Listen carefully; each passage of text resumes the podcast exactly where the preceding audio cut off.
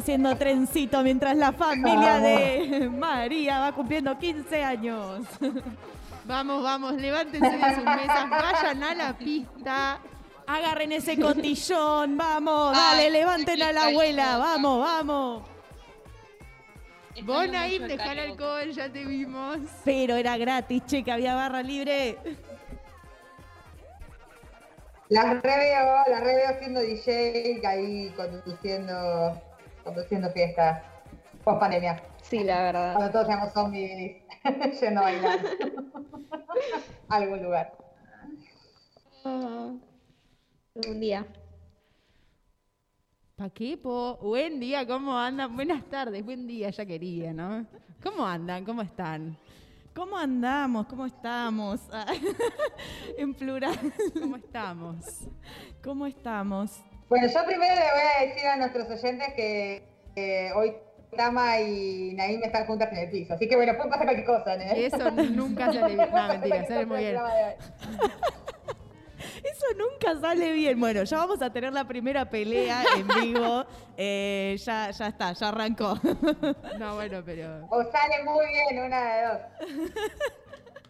Nos arreglamos, nos arreglamos. Sí, acá, acá hay mucho compañerismo, mucha sororidad. Hoy estamos en un día Habla por vos, especial. Habla por. Eh, hoy estamos en un día muy especial, entonces bueno, eh, me parece que, Sí, que sí. llegó el momento de hacer las paces y, y de Claro, hoy no confesar. es un día para pelear. Claro, exactamente. Un día de pacificidad terrible, Bueno, de amor. eh, 3 de junio. 3 de junio, querida compañera feminista. ¿Cómo están, chicas? Hoy es 3 de junio, día de Ni Una Menos. ¿Cómo estamos? Bien, sobreviviendo a la semana. Ah, pero qué ánimo. Bien, muy bien, por suerte. La verdad, súper bien.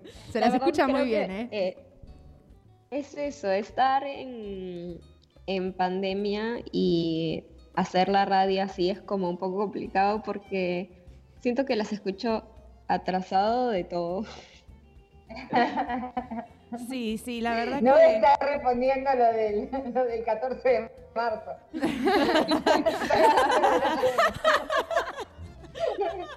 Claro. Tama dice, hoy hay una vez y no le contestaría de la mujer trabajadora. Sí, la verdad A mí que también me pasa. es que es, que es Y me, me contagio la risa. Me contagio la risa porque se empieza a reír una y, va- y te das cuenta cuando va llegando el mensaje porque se van enganchando en la risa. va llegando el chiste, va llegando el chiste, va llegando el chiste a la sala. Bueno, eh, para el día de hoy, eh, que es 3 de junio, vamos obviamente a hablar sobre, sobre la fecha, pero también tenemos que contarles que vamos a estar formando parte del encuentro para, mm, perdón, de, la jornada de producción de comunicación en clave de género de la UNSAM. Es un encuentro para compartir producciones realizadas por estudiantes y graduados de comunicación con perspectiva feminista y transfeminista y tenemos la suerte y la oportunidad de participar de la plaza virtual en esta jornada y vamos a estar haciendo una sección de nuestro programa junto con ellos, así que quédense para escuchar y para poder formar parte del intercambio que vamos a estar generando con la Universidad de San Martín, que estamos muy contentas y muy felices y sobre Sí. todo porque vamos a estar hablando sobre Ni Una Menos, sobre el 3 de junio, así que va a estar buenísimo. La verdad que eso, tenemos, Vamos. tenemos un programón para hoy. Estamos muy contentas, la verdad, de poder participar en la UNSAM. Ya me siento como, ay, Periodista. sí, sí, sí, nos vamos a la radio abierta de la UNSAM. Escuchame una cosita. Fuerte, ¿no? Y ni un título. Universidad Ni un título. No me gradué de la UNSAM, no que- soy estudiante de la UNSAM, pero, tipo, increíble. Llegué a la radio abierta de la UNSAM. Toma pa' vos, ¿eh? Eso hay que poner en el CV. Hay que ponerlo en el CV, sí, total, total, total. Eh, bueno, eh, como recordamos siempre, este programa hermoso, tan querido por, por nosotras, ah, nada más por nosotras, ¿no? Eh, se sale al aire, obviamente, ahora en vivo y en directo, los jueves de 4 a 18 horas. Síganos en nuestras redes de ¿Pa qué me invitan radio? Y también a Radio Viral Comunitaria, porque, bueno, esta radio es lo más, digamos, tiene un montón de programas. eh, para escuchar, para divertirse, para pasar el rato, tomar unos mates. Eh, y bueno, eh, hoy qué, qué tenemos? ¿Qué tenemos para hoy? Estamos en pandemia. ¿Qué, qué está pasando en estos últimos días con la pandemia? Sí, antes de entrar a, a noticias, un poco ponernos. eh, yo creo que las noticias más, revelan- más revelantes, más revelantes en relación con la pandemia, más relevantes, eh, bueno, primero que seguimos en un número de contagio altísimo, digamos. Se confirmaron 587 muertes y 35.017 nuevos contagios en los medios el día de ayer. Eh, y bueno, después más allá de eso, es importante recalcar que han empezado, bueno, ya volvimos de nuevo a la fase anterior, a la fase 1.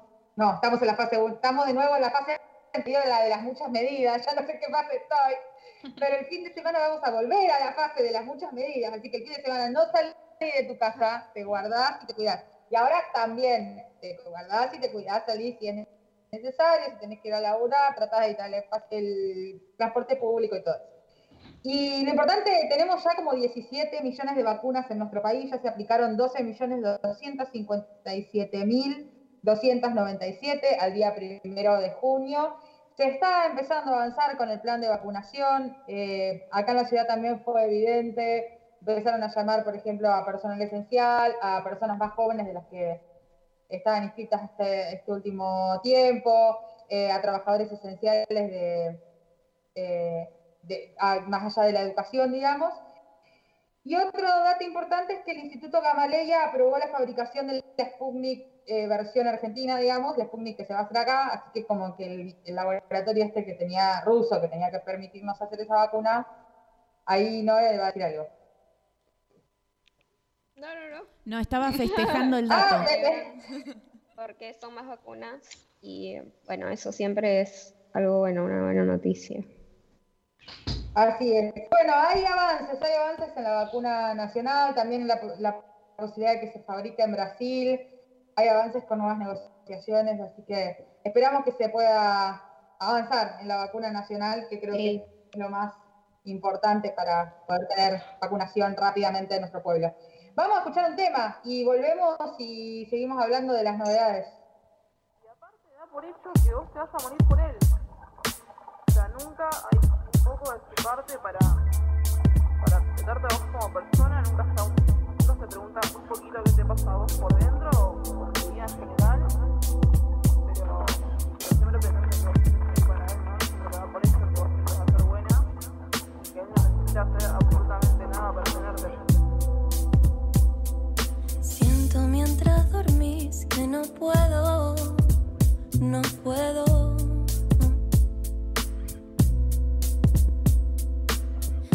Por lo que sea, y entiendo la falta entre los dos. Me acuerdo hace tan poco tiempo lo lindo, lo lindo. Lo que pasa es que ahora volver es perdernos de nuevo. Te vas a acordar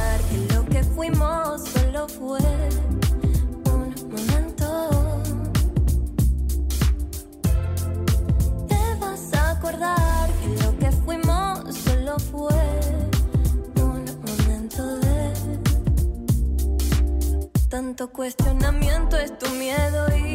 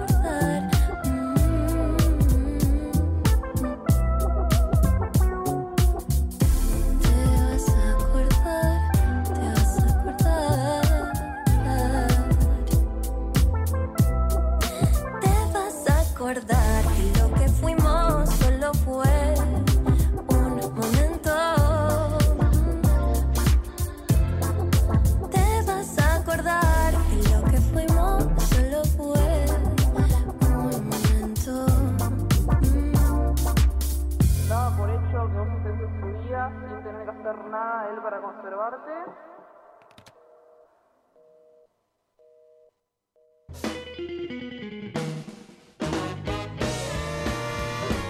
Y volvimos Y volvimos. con Y esta base uno. de jazz. Y dale, Uno, y, y dale. Y uno, dos, tres, va. Me encanta, me encanta el ánimo. ¿Sabes a qué me vas a acordar? A la princesa y el sapo. Ay, buen, el canta eh, la canción del malo, del malo, eh, el que hace tipo, el que hace vudú y todas esas cosas. Sí. Amo, amo, amo ese musical, Sí, sí, chicos. sí, sí, por sí. favor. Bueno. Vayan a ver la princesa y el sapo. Eh, chicas, tenemos eh, protocolo de IBE, el gobierno, festejemos alaridos, gritos, festejos. ¡Vamos! ¡Aborto legal! En el hospital. Quitar, cantar por eh, también va con delay, entonces nunca nos encontramos. Claro. Un buen Como canon. el cumple feliz. En el hospital, hospital, hospital, bar. Bueno, el gobierno presentó el protocolo para la atención integral de las personas con derecho a la interrupción voluntaria y legal del embarazo. Esto es una guía con pautas que contempla precisiones legales y estandariza prácticas basadas en recomendaciones, constituidas sobre las mejores evidencias científicas y disponibles para abordar situaciones singulares únicas. El protocolo detalla cómo debe asegurarse la capacitación a todo el personal de salud de la institución. Si ustedes eh, de necesitar una IBE, se tienen que comunicar al 0800-222-3444. La línea brinda información sobre la, sal- la salud sexual del Ministerio de Salud de la Nación y desde la ciudad pueden comunicarse al teléfono 43 39 78 17 de lunes a viernes de 9 a 13. Repito por las dudas, 43 39 78 17. Y también, eh, ¿querés comentar, Nay, sobre la aplicación que hay? Sí, eh, porque bueno, tenemos también buenas nuevas. Eh, desde la Red de Salud Sexual por el Derecho a Decidir eh, lanzaron una aplicación que se llama Abortar en Red, que es de acceso gratuito, es para Play Store, por lo menos yo que tengo Andro- Android es para Play Store. Eh, y cuenta con datos relevantes sobre la interrupción eh, para, eh, de un embarazo perdón, y con información sobre centros de salud y hospitales a donde acudir en todas las provincias. Yo la verdad que me descargué la aplicación hoy para nada, saber cómo de qué se trataba básicamente, porque a partir de esa explicación es como, bueno, pero ¿qué? Desde ahí me puedo comunicar, ¿cómo hago? Bueno. No, la verdad que vos te descargas la aplicación, te va a aparecer, digamos, como quiénes son, no las que están ah, en, en la red, digamos, eh, de salud sexual por el derecho a decidir, que ese es el Instagram. Eh, aparte, para que ahí se metan para ver qué onda. Eh, bueno, habla más o menos de quién son, de dónde sacan esta información, digamos que sabemos que son, digamos, como líneas confiables, ¿no? Para que podamos realmente saber a dónde estamos acudiendo. Bueno, de ahí entras, tenés la, la opción para saber, digamos, información sobre qué lugares, qué CESACs, eh, qué hospitales y todo te atienden. Eh, y bueno, y te da información desde alrededor de todo el país, o sea, de todas las provincias, de Ciudad de Buenos Aires también, te da de todos los barrios eh, y te aparecen ahí tipo las CESACs y los hospitales y te dice, eh, te marca el Google Maps, la dirección, que eso me pareció increíble, tipo ya te da el link para directamente apretarlo, ni siquiera tener que buscarlo. Eh, después te da información sobre los teléfonos, los mails, dónde queda, por qué tipo puerta tenés que entrar. eh, y bueno, la verdad que está muy bueno, me parece que es un- una forma de acceder mucho más fácil, ¿entendés? A la información, pero también obviamente queremos... destacar ¿no? que eh, no solamente es la aplicación, sino que desde un montón de organizaciones están sacando eh, nada, eh, recurseros básicamente, como el de la emergencia, donde tiene información sobre a dónde acudir o dónde podés consultar, o, eh, por qué líneas, por qué teléfonos, eh, para saber y tener, digamos, una IBE lo más saludable posible, ¿sí? Ya que está la ley, ya que ya es ley.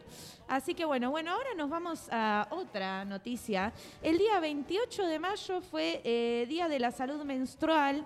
Eh, digamos, eh, este día no se, se conmemora a todas las personas que menstruamos, básicamente. Es sobre la salud, es sobre la higiene, es sobre nuestros métodos, digamos, para menstruar, digamos, si usamos la copita, si usamos la toallita, qué tenemos en cuenta, ¿no? Y cómo esto eh, es político también, cómo esto entra en, el Congreso, cómo esto entra y cómo nos interfiere, porque siempre sabemos que casi todos los productos eh, que son entre comillas, femeninos son mucho más caros. Entonces, bueno, eh, en todo esto entra el debate, Y digamos, además- sobre menstruar, básicamente. Perdón, te interrumpo un segundo. Sí. Y que además es algo que no podés no tener. Exacto. O sea, yo no puedo estar menstruando y no tener o una copita o una toallita o un tampón o alguna bombacha para men- menstruante. Sí, o sí. al- algo que me proteja Bueno. de poder tener una vida y ser productiva mientras menstruo. Claro. Claro, sí, totalmente. Eh, O Bueno. si no, no hay que producir y listo, ya está, me siete días. ya directamente me, me saco la, los ovarios y ya fue, chao. No, eh, igual hay un movimiento que se llama Free Bleeding, que es tipo sobre eh, mujeres, digamos, que eh, menstruan, pero sin ningún eh, producto, digamos, como que menstruan ahí al aire, digamos. Me encantaría. Está pero bueno, pero bueno, tengo que salir a laburar, es medio incómodo, ¿viste? Estar manchando las cosas, Claro. como No dan que no entre. sé, eh, tengo O sea, mis... la verdad yo lo he probado un día y no lo sería, sería ideal, pero tipo la sangre mancha, como que Mm. la ropa. Para, no y sé. Noé, ¿cómo lo hiciste? O sea, vos maneja, vos tra- podías controlar tu menstruación de alguna forma, porque yo en algún momento escuché muy de, de- de oído que había como cierta forma de controlar que no caiga, no de que no baje, sino de que no caiga. Yo creo que sí, Fracción Marta pero- claro, pero Claro. eh, también depende de tu flujo. Claro. Entonces, si tienes un flujo fuerte, obviamente va a salir. Funciona la gravedad. Claro. Y, pero, nada. Eh, pero bueno, hay diferentes métodos y eso es súper importante. Creo que ahora que hayan otras opciones es, es muy genial.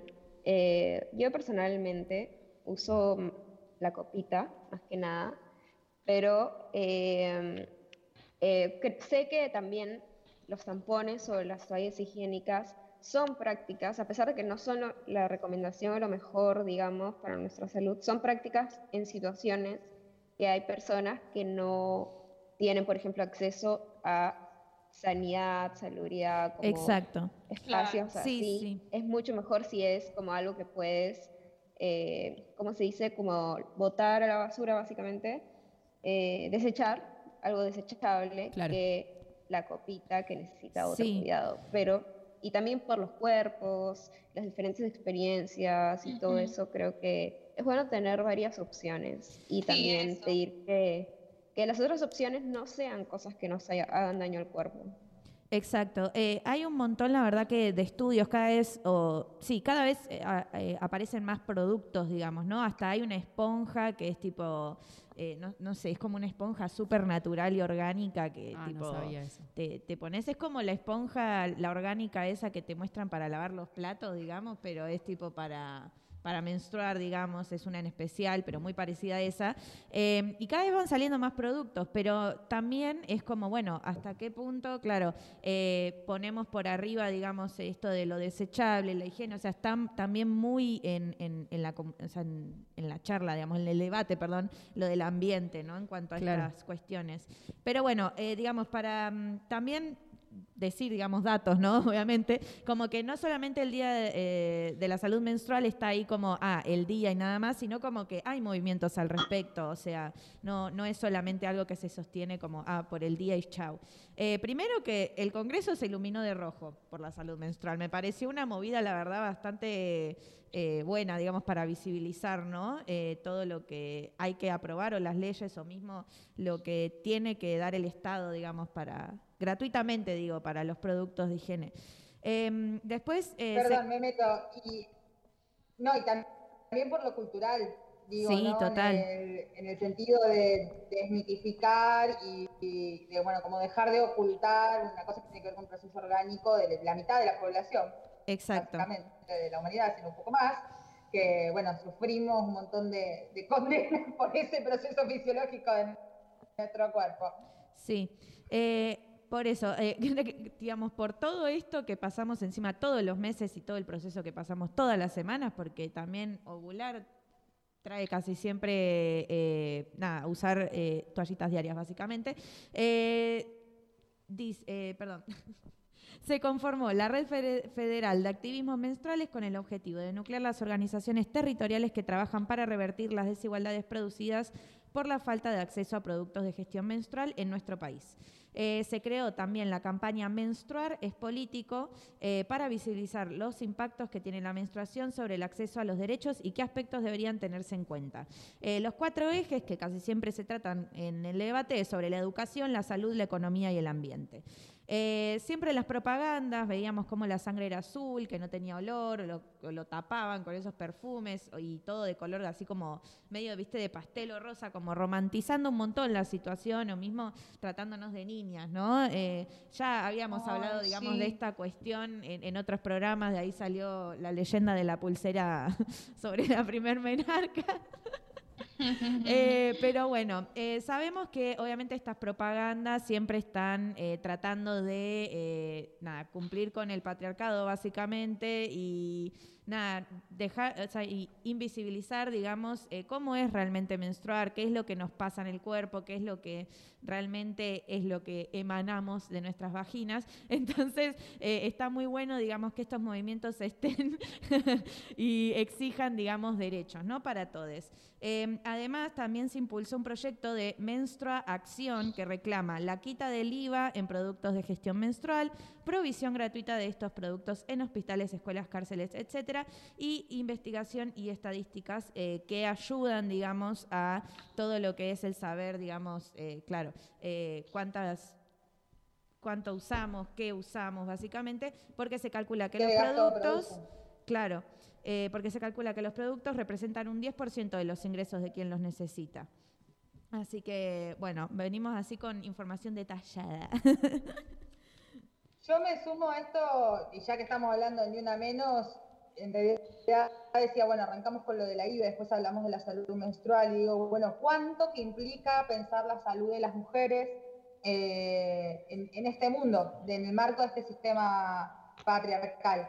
Y, bueno, eh, todo eso, digamos, toda esa violencia que, sufrimos a la hora de, de poder pensar la plenitud de nuestra salud, tanto nosotras como la- las otras personas gestantes, eh, forma parte de, un- de una gran estructura que es también eh, la que tiene como consecuencia los femicidios, que justamente es lo que se denuncia como el principal eh, el más terrible de, las expresiones de la violencia patriarcal y que salimos a denunciar todos los 3 de junio. Y en eso, bueno, me parece importante señalar cómo en el día de hoy el aumento de la violencia durante que yo creo que tenemos poco registro de esto, que por un lado está lo hemos avanzado nosotras y nosotros en el hecho de eh, poder hablar del tema y, y poder, poder denunciar justamente eh, la forma en la que se comporta esta violencia sistemática. eh, y eso ha hecho que eh, nos, nos, nos podamos denunciar más o podamos decirlo más. Por otro lado, creo que hay mucha falta de registro. y por otro lado, creo que bueno, la pandemia, la necesidad del aislamiento preventivo, la dificultad de acceder a ciertos dispositivos en este contexto ha complejizado muchísimo eh, esta situación. El registro de 144 dice que tuvieron muchísimas más llamadas durante el 2020, 108.403 llamadas eh, para, para denunciar o consultar sobre situaciones de violencia recibió el 144 el año pasado. Por otro lado, el Registro Nacional de Femicidios de Argentina del Observatorio de las Violencias de Género, ahora que si nos ven, perdón, en el transcurso 21, eh, dijo que al 29 de mayo había habido 103 femicidios y 79 intentos de femicidio, el 61% de estos en el hogar y el 70% eh, hecho por las parejas o exparejas. También se registraron 288 femicidios cometidos en la pandemia desde marzo del año pasado a marzo de este año. Eh, y al menos durante el 2021 se contabilizan cuatro transfemicidios, cosa que también cuesta mucho registrar por el terrible grado de violencia institucional y exclusión que sufre la comunidad trans. Eh, eh, por último, hablar de la violencia hacia, las niñas y las infancias en este marco. decir que estos números que estamos dando no son números, son vidas que se pierden de mujeres, son niños que quedan huérfanos. Hay alrededor de 80 niñas en el último año huérfanos a causa de femicidios. Y después también hay un gran aumento de la denuncia en el 137, que es el número para denunciar la violencia intrafamiliar, eh, sobre el aumento de la violencia hacia niños, niñas. Hay un 23% de aumento eh, en el caso de violencia intrafamiliar y de violencia sexual, o sea, así. Y, también un aumento de la violencia digital, grooming y todo lo que tiene que ver con difusión de imágenes pornográficas y ese tipo de cosas. Así que bueno, así estamos. Yo creo que pronto vamos a estar pasando a hablar de Ni Una Menos. No sé si Valen querés eh, contar un poco lo que hicimos hoy brevemente, porque ya, ya, ya nos tenemos que conectar a lo de con, la plaza abierta de los Sí, les contamos que Hoy estuvimos eh, desde la campaña de la emergencia en violencia contra las mujeres. Estuvimos haciendo una intervención por el barrio de Almagro, eh, las voluntarias, y bueno, eh, hicimos, por ejemplo, en la plaza Almagro, colgamos pañuelos, pusimos pósters de la, de la campaña para visibilizar. Y bueno, en marco de, la fecha de hoy, del Ni Una, del Ni Una Menos, nos pusimos a recorrer el barrio con el objetivo de, de crear una red de comercios seguros. Entonces íbamos a los comercios a contarle un poco de la campaña y eh, y a entregar un folletito donde está la información de números, el Instagram de la campaña para que se pegue en la puerta y se pueda contar con ese comercio eh, como un lugar para que, no sé, eh, si pasa, si le pasa algo a una piba, si necesita entrar para estar segura, para llamar a quien sea. Eh, así que bueno, por suerte estuvieron, pudimos cubrir un montón del barrio, entregamos un montón de folletos vamos a armar, vamos a estar armando un mapa interactivo para poder eh, poner en, en, las redes estos comercios eh, con la información, el contacto, todo. Así que bueno, fue un día eh, buenísimo empezar a hacer esto, que en sí es una iniciativa para seguir haciéndolo y así poder llegar a más barrios, ¿no? Así es. Antes de irnos, ¿no? De dos palabras, elecciones en Perú este fin de semana. Dale. Sí, el domingo son las elecciones y decirles a bueno, los compatriotas peruanos que están en Argentina que toda la información está en la página del consulado eh, de Buenos eh, de, el Consulado General de Perú en Buenos Aires y también pueden buscar eh, su local de, votación en www.consulta miembro de mesa.eleccionesgenerales2021.p. Es un poco largo, pero lo encuentran en la OMP también. Pero toda la información está en la, en la página del consulado y bueno, hay que ir a votar, es muy importante. Eh, y bueno, eso, nada más como... Y estamos muy cerca a saber cuál va a ser nuestro próximo presidente y esperamos que sea un cambio, que, sea un cambio en, en, ese país que ya ha sufrido un montón de años del neoliberalismo más terrible y el legado de la dictadura fujimorista. Así que, bueno, no dejemos de ir para, para no sé, ejercer nuestro derecho. Buenísimo. Vamos a un tema ahora y ya volvemos para conectarnos con la plaza abierta de Gauzán.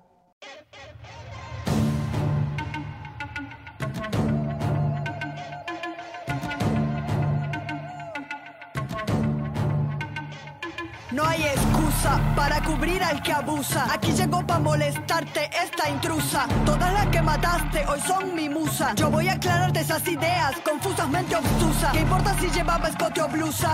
El problema no es la ropa que usa. Que no eres el culpable, que yo soy una ilusa. Culpable es todo aquel que no acusa. Complicidad se llama este juego. Ya dejemos de hacernos los ciegos. Vamos, cabrón, que yo no valgo tu ego. Aquí nos están prendiendo fuego. Si se fue de casa, ni una menos. Si se puso minifalda, ni una menos. Si se pintó los labios, ni una menos. Ni una menos. Ni una menos, ni una menos. Si baila reggaetón,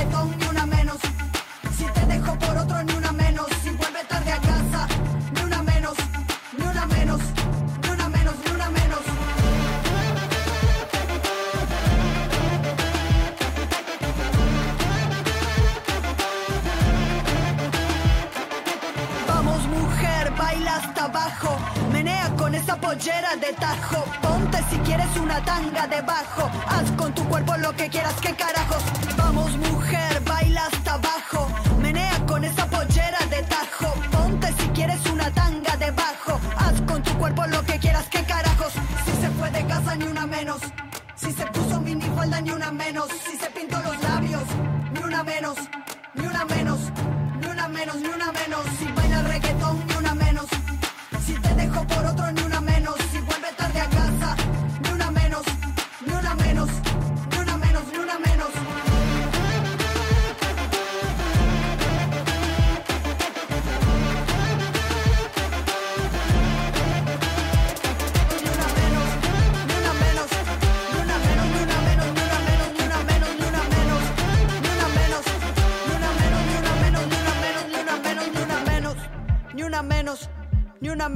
Menos, ni una menos, ni una menos, ni una menos, ni una menos, ni una menos, cabrón, ni una menos.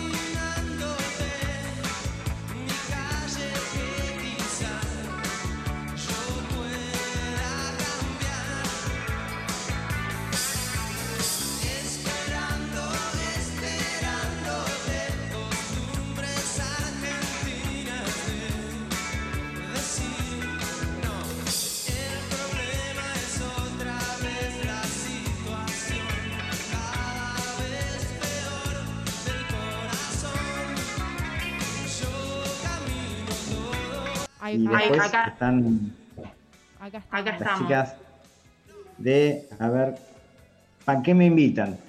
Que es un nombre buenísimo. Desde que me llegó el correo para combinar, eh, me encantó el nombre. Contanos un poco por, de dónde surge el nombre del colectivo. Bien, bueno, eh, un gusto a todos. ¿Nos escuchan ahí? Que- quien quiera tomar la, la posta, ¿eh? Hola, Tama. No sé si Tama nos está escuchando. Hola, ¿cómo están? Mi nombre es Delphi. ¿Ustedes Tama, estamos saliendo en vivo ya. Soy integrante de Paqué, me invitan también. Estoy viendo la Tama ahí que me hace señas técnicas. Bueno, yo voy contando mientras tanto acá, si no nos esperan ustedes.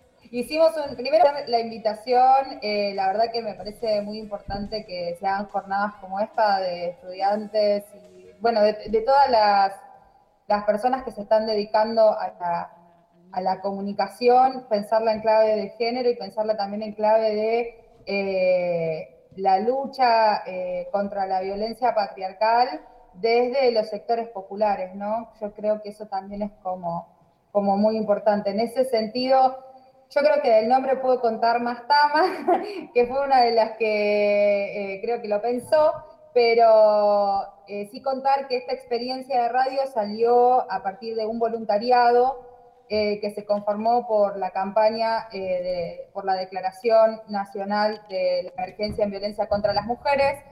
y bueno, hicimos un voluntariado durante la pandemia para justamente organizar eh, la solidaridad y acompañar a mujeres eh, que estaban eh, pasando situaciones de violencia y a partir de eso, bueno, entre las que nos empezamos a cruzar ahí salió este proyecto de comunicación y de difusión para, para, avanzar en el terreno de la prevención también.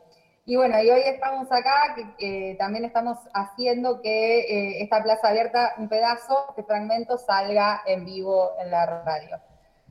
Ahí estamos, me hacen ok mientras yo concluyo. Integramos esto eh, Noemí, Naim, Valen, eh, Tamara y bueno, y yo, que, bueno, y una compañera más que se nos fue que se llama Emilia, que le mandamos un beso grande. Bueno, ¿cómo están? Ahí creo que nos escuchan. Estamos con un problemita técnico que, bueno, nada, como siempre estamos resolviendo. Eh, bueno, recién nos preguntaba Fran sobre eh, sobre cómo surgió el nombre. Nosotras eh, descubrimos a Ana Hooks, que es una cantante chilena, feminista muy conocida, seguro la conocen muchos. Eh, y bueno, y un poco con este, este viral que se hizo de esta persona diciendo, ¿para qué? Que esta persona que estaba ebria, diciendo, ¿para qué me invitan si saben cómo me pongo? En este sentido, nosotras lo vinculamos con toda la lucha que venimos llevando desde el feminismo y toda la militancia, que es constante, que es en cada encuentro social, se vuelve algo político y que estamos todo el tiempo como atravesadas por eso. Entonces, en este sentido fue como, bueno, ¿para qué nos invitan si saben cómo nos ponemos? Eh, y así nos ponemos, ¿no? Como cuestionando todo eh, y generando nuestro espacio para poder cuestionar y, y hablar de lo que nosotras necesitemos y, querramos opinar. Y se me ocurre también que es una buena respuesta al mirá cómo me pongo. Total. Sí, sí. Exactamente. Obviamente también. Y también la invitación de. Perdón.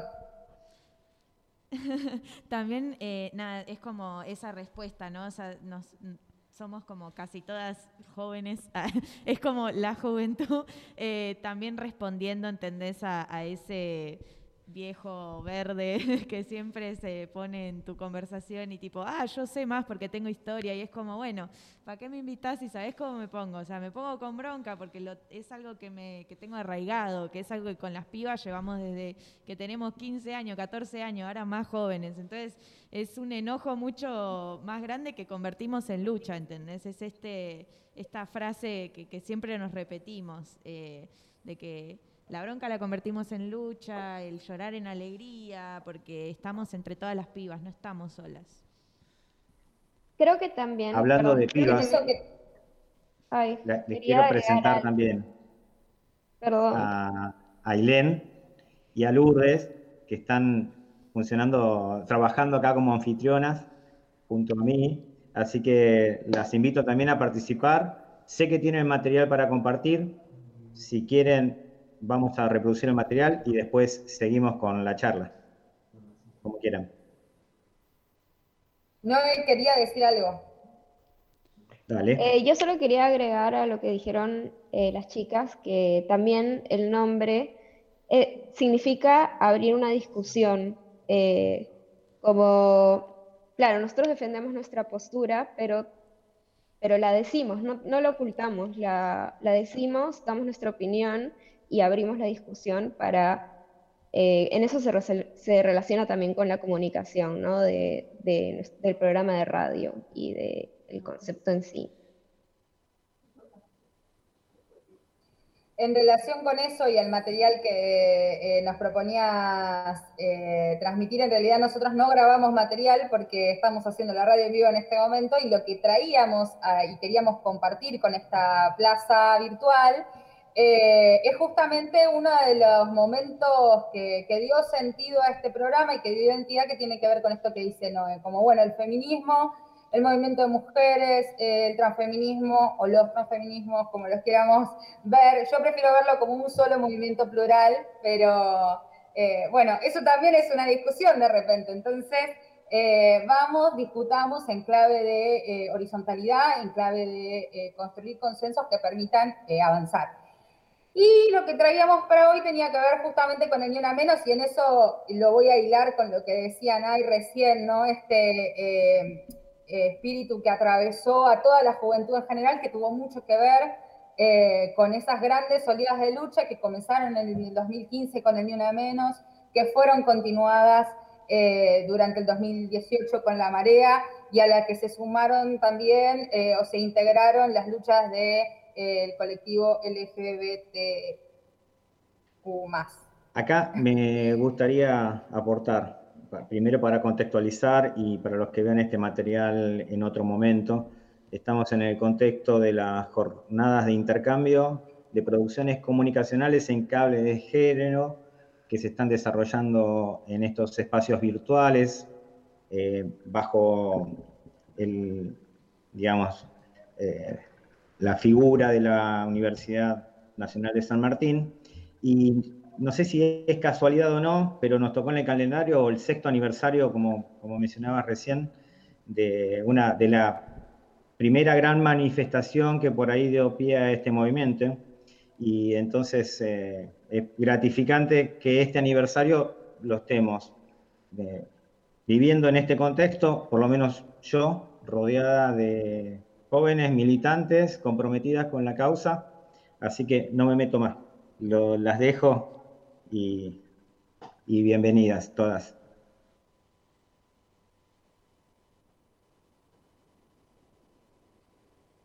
Yo Sí, quieren aporto un par de elementos que traía para la, para la charla de hoy en relación al surgimiento del 3 de junio, que, bueno, surgió nuestro país en el 2015, que fue un faro de lucha que alumbró a toda Latinoamérica, incluso en Europa, Asia y Estados Unidos tuvo grandes repercusiones con el movimiento similares como el de Me Too.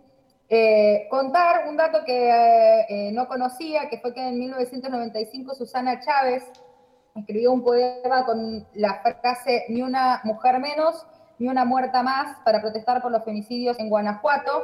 Y en el 2011 la poetisa fue víctima de un femicidio. Recordemos que en México eh, la problemática de los femicidios es eh, sumamente terrible. Y Vanina Escales, que justamente también es una comunicadora de nuestro país, que ella pertenece al colectivo de Ni Una Menos, fue eh, la que propuso, ni una menos, para llamar, para nombrar a una maratón de lectura que se realizó el 26 de marzo del 2015. Así que tuvo mucho que ver con la comunicación, el surgimiento de este ni una menos. Y bueno, eh, luego el, 10 de mayo, con, lo que fue el femicidio de, Chiara Páez y, y las protestas por ese femicidio que fue muy conmovedor porque trascendió eh, mediáticamente y, porque era una adolescente, estaba embarazada, fue asesinada por su novio. Eh, bueno, esto fue tomado en parte por el colectivo de Ni Una Menos y, eso fue escalando en su difusión. Eh, creo que tuvo mucho que ver la intervención de las redes sociales. Bueno, un montón de cosas que ahora yo me parece que podemos abrir el juego a analizar y a partir de esa primer marcha de Ni Una Menos que se hizo acá en Argentina, en, el Congreso y en distintas ciudades eh, de las provincias de nuestro país, de la cual participaron 300.000 personas, eh, bueno, a partir de ahí yo creo que Ni Una Menos eh, empezó a pertenecer a las masas movilizadas de nuestro país por esta causa. Así que, bueno, tremendo viaje. Paso ahora la palabra, no sé si quieren comentar algo en relación a esto, bueno, el surgimiento, a qué significó en ese momento, a qué significa hoy. Sí, bueno, a mí personalmente, yo soy de Perú, a ver, eh, los que no saben, y a mí personalmente eh, me impactó mucho porque además eh, soy sobreviviente de violencia de género. Y justo mi relación más abusiva fue durante los años 2011 y 2012. Y al ver en el 2015 eh, tantas mujeres, bueno, en realidad yo, yo lo vi por primera vez en el 2016, cuando se volvió a realizar la marcha, ver tantas mujeres y ver que se unían para luchar por eso que yo había callado toda mi vida prácticamente, o bueno, durante todos esos años, eh, y que cosas que en mi infancia o en mi adolescencia no se discutían, se estaban abriendo, fue muy emocionante. Y eso también lo viví, o sea, yo vine aquí, eh, tuve esa experiencia de la marcha de Ni Una Menos, que fue la primera vez que vi algo así, también del encuentro de mujeres, eh, y luego volví a Perú y justo se hizo también la marcha de Ni Una Menos allá, pero allá fue la primera en el 2016. Y simplemente ver ese rebote de, de lucha fue, fue impresionante y fue como un impulso, creo, a toda la región, incluso hasta, hasta Estados Unidos, o sea, cómo, cómo influyó en todos los movimientos que salieron después de, de las mujeres que se mediatizaron también, ¿no? Sí, como, como dice Noé, no solamente fue tipo el impacto, digamos, de, nuestras eh, hermanas latinoamericanas y también de, del golpe hasta de, América en total, eh, sino eh, también el, generacional, digamos, justo, digamos, entre nosotras tenemos, digamos, como nuestras diferencias de edad, pero hasta las más chicas recordamos ese momento, ¿entendés? De, de salir y estar ahí con, con las compañeras del secundario, o mismo como en el secundario, ¿no? Pegó todo esto de, de- de poder charlar, eh, mismo hasta con tu profesor, con tu profesora, eh, sobre esta problemática, como si no existiese antes, ¿entendés? Como, eh, o sea, dio un golpe muy fuerte en todo lo que fue los temas, digamos, que, que hoy en día tratamos dentro del feminismo, dentro de no solamente dentro del feminismo, digo como en nuestros espacios, eh, digo en las escuelas, eh, en, como estudiante, como profesora, como madre, hija, etcétera. Eh, me parece que, fue algo muy importante y aparte que dio un, golpe también para en los encuentros nacionales de mujeres encontrarnos y, y charlar muchísimo ahí, tener más entusiasmo, no sé, el de La Plata, como por ejemplo, fue uno de, los más eh, ocupados eh, y, fue increíble, digamos, el protagonismo que tuvieron ahí, eh, que tuvimos ahí. Fue muy hermoso de ver eso, tanto en la historia, tanto en los temas, cómo los debatimos, cómo los tratamos, y más ahora en este momento de pandemia, cómo nada, no dejar de, de visibilizar, digamos, eh, estas problemáticas. O sea, estamos pasando por una pandemia, pero las mujeres y las diversidades venimos pasando por una pandemia hace muchísimos años eh, por, por la cantidad de, opresión, digamos, ¿no? que tenemos. Sí, y al mismo tiempo pensar como, bueno, qué estrategias eh, son funcionales a este contexto, digo, porque ya no nos podemos encontrar en la calle de la misma manera, ya no podemos asistirnos de la misma manera que antes.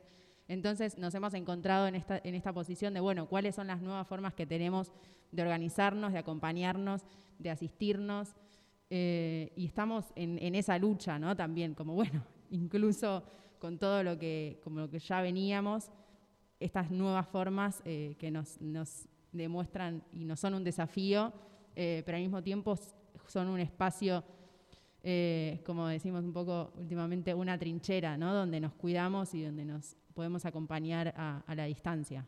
Entonces, eso está bueno. Bueno, le damos la bienvenida a Melissa Ler, que se incorpora. Eh, estamos eh, desde el inicio, Melissa, compartiendo material. Eh, Francisco Mencio nos trajo parte de su programa radial y comparte con nosotros Bitácora Diversa. Ahora estamos con el colectivo, a ver si me sale bien la pronunciaría, ¿para qué me invitan? ¿No?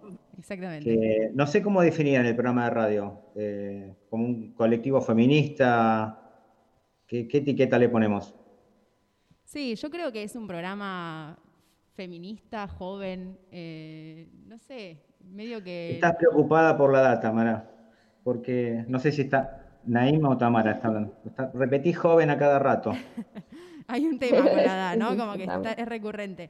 Sí. Eh, pero bueno, sí creo que es un programa eh, de, ju- de juventudes eh, y que pensamos en relación a las problemáticas que nos suceden principalmente a las juventudes. No es que dejamos de tocar otras problemáticas ni ahí, pero bueno, medio que es la- el espacio que tenemos para poner nuestra voz y aprovechamos ese espacio para hablar de, de lo que nos interpela y generalmente son cosas que nos suceden eh, y otras veces no. eh, pero Sí, porque es también cuestionarnos. O sea, no es solamente como, ah, el yo sé, entender sobre este tema, sino muchas veces es el informarnos sobre este tema y, y el poder debatirlo eh, de una forma orgánica también, porque, o sea, de ahí salen un montón de opiniones y un montón de cosas en las que decimos, ah, bueno, capaz no estamos en la misma, pero bueno. Vamos a seguir debatiendo sobre esto como Sí, para saber, ¿no? Eh, cuál es el... O sea, porque también es eso, no es eh, el todas opinamos lo mismo, sino son las diferentes opiniones, digamos, lo que nos conforma, lo que nos lleva a ser, digamos, un programa más eh, fructífero, digamos, de- desde el lado de- del debate, de poder ponernos en cuestión un montón de cosas. Eso, creo que discutimos varios temas que, nos que afectan en general eh, en relación al género y, la redundancia un poco, pero en relación al género y sobre todo, como dijeron las chicas, a las mujeres jóvenes, eh, personas diversas eh, o de la comunidad LGBT jóvenes que están atravesando estos momentos, además que nació en pandemia, como dijo Delphi. Y, em, y bueno, entonces, a partir de la pandemia también cómo esto nos afecta en todos esos sentidos, desde el género, desde ser joven, desde cómo, cómo vemos el futuro y cómo hacemos para seguir luchando contra eh, la opresión de género en pandemia. Bueno, para darle... con- Sí, ¿alguien quería aportar algo? No, muy, eh, en relación con, me llamó la atención lo que decía del debate en relación a la juventud. Primero creo que hay una distancia generacional en el equipo, que de 10 años, digamos, entre la más chica y la, la más grande que soy yo, me voy a hacer cargo, eh, de las que vivimos el Ni Una Menos quizás muy vividamente, y quienes quizás eh, eso para ellas fue la marea, por ejemplo, por, nombrar dos hechos así históricos eh, importantes, pero que bueno, que yo creo que están entrelazados.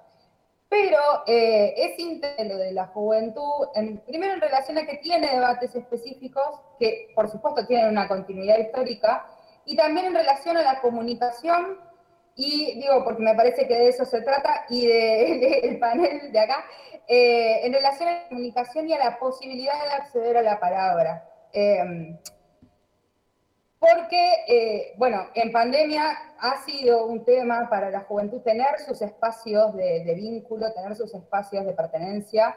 eh, y también eh, me parece que muchas veces hay un primer momento, una primera etapa de la juventud, entre lo- cuando estás saliendo del secundario, cuando estás empezando a estudiar, en el que hay una idea como de que el conocimiento va a venir de otro lado y que tu experiencia no, no tiene quizás tanta importancia. Y este programa, que nació de eh, esa relación con ese trabajo, con un voluntariado de pibas de esa edad, eh, tuvo un trabajo profundo y tiene un trabajo profundo con dar la palabra a ese sector y pensar la comunicación desde ese lugar. Eso quería como sumar quizás para cerrar. Está Va, no muy bien. El concepto es redondo y realmente aporta en este contexto, ¿no? Recordamos entonces, esta es la plaza virtual de las jornadas de intercambio de producciones comunicacionales en clave de género. Y ahora vamos a darle la bienvenida, ya la hicimos, ahora le vamos a dar el pase a Melissa Ler, que nos va a contar, te dejamos un auditorio bastante interesante, ¿eh? Nos va a contar qué proyecto está presentando. Muchas gracias, Francisco. Bueno, estoy yo, Melissa Aller, y está ahí mi compañera Paula Herrera Vivas. Ambas eh, somos realizadoras, artistas, somos del colectivo ARIA, Asociación de Realizadores Audiovisuales Experimentales. Eh, nosotras, eh, además, eh, pertenecemos a la Comisión de Género que tiene nuestra asociación. Y, mm, en el marco de, estas jornadas les queríamos mostrar una curaduría que tenemos de, de obras nuestras que tienen un corte intergeneracional porque entre nuestras compañías tenemos, por ejemplo, a Graciela Taquini, madre del videoarte argentino, estoy yo, hay eh, chicas, eh, mucho más chicas que yo, digamos, no somos así un crisol de, de edades, generaciones, de identidades también. Eh, y esta, voy a ir pasando mientras eh, voy hablando, un segundito. Eh, así van viendo también las obras. Esta curaduría en particular que, quisimos hoy presentar acá es... em, ahí, compartir. Ahí están viendo, ¿no? Le saco volumen. Este, bueno, en este caso van a ver eh, la obra de Tlatacini. Eh, bueno, la idea de esta curaduría se llama eh, Self Portrait 470, está inspirada en, en- en los primeros autorretratos que se, que se descubren, que es de una artista flamenca que se llama Caterina Van Gemessen, creo que se, se pronuncia. Eh, y es el primer autorretrato que se tiene registro, se tiene, eh, digamos, historia sobre eso. A partir de eso, eh, los curadores, que son dos integrantes de área, Marto Álvarez y Ana Villanueva, organizaron todos estos trabajos nuestros, dieron todo un marco, por decirlo, curatorial, teórico. Y nosotras, a lo largo de estos dos años, esta muestra tiene ya varios años girando por distintos lugares. Estuvo eh, hasta hace pocos meses en, Zapadores, Museo Zapadores de Madrid. Eh, y nosotros siempre hacemos el ejercicio de preguntarnos, ¿no? Eh, ¿Qué hacemos con las imágenes que generamos como artistas nosotros, ¿no? Y más siendo de, de- lo experimental, que es un lenguaje o, o- o una corriente que estamos como ni somos ni ficción, no somos documentales, en- incluso en los ámbitos de festivales estamos siempre ahí entre la galería de arte y el festival más o menos, ¿no? Somos, somos una hibridación, somos lo no hegemónico adentro de las artes audiovisuales.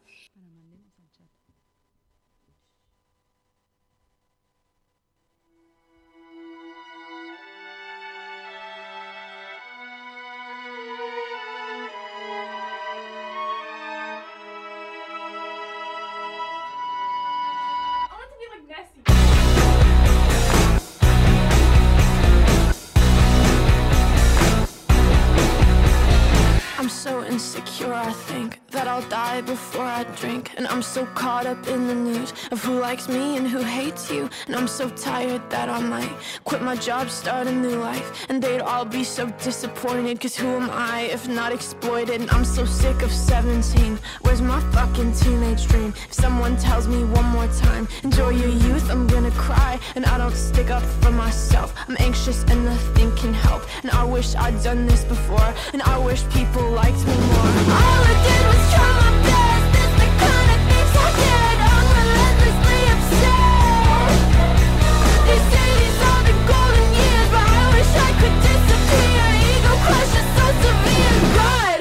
brutal out here.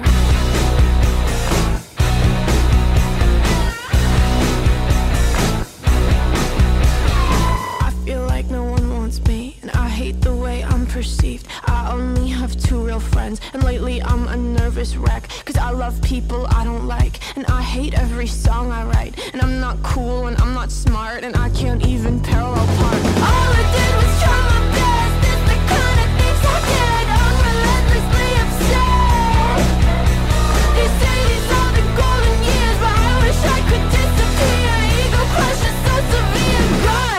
it's brutal out here.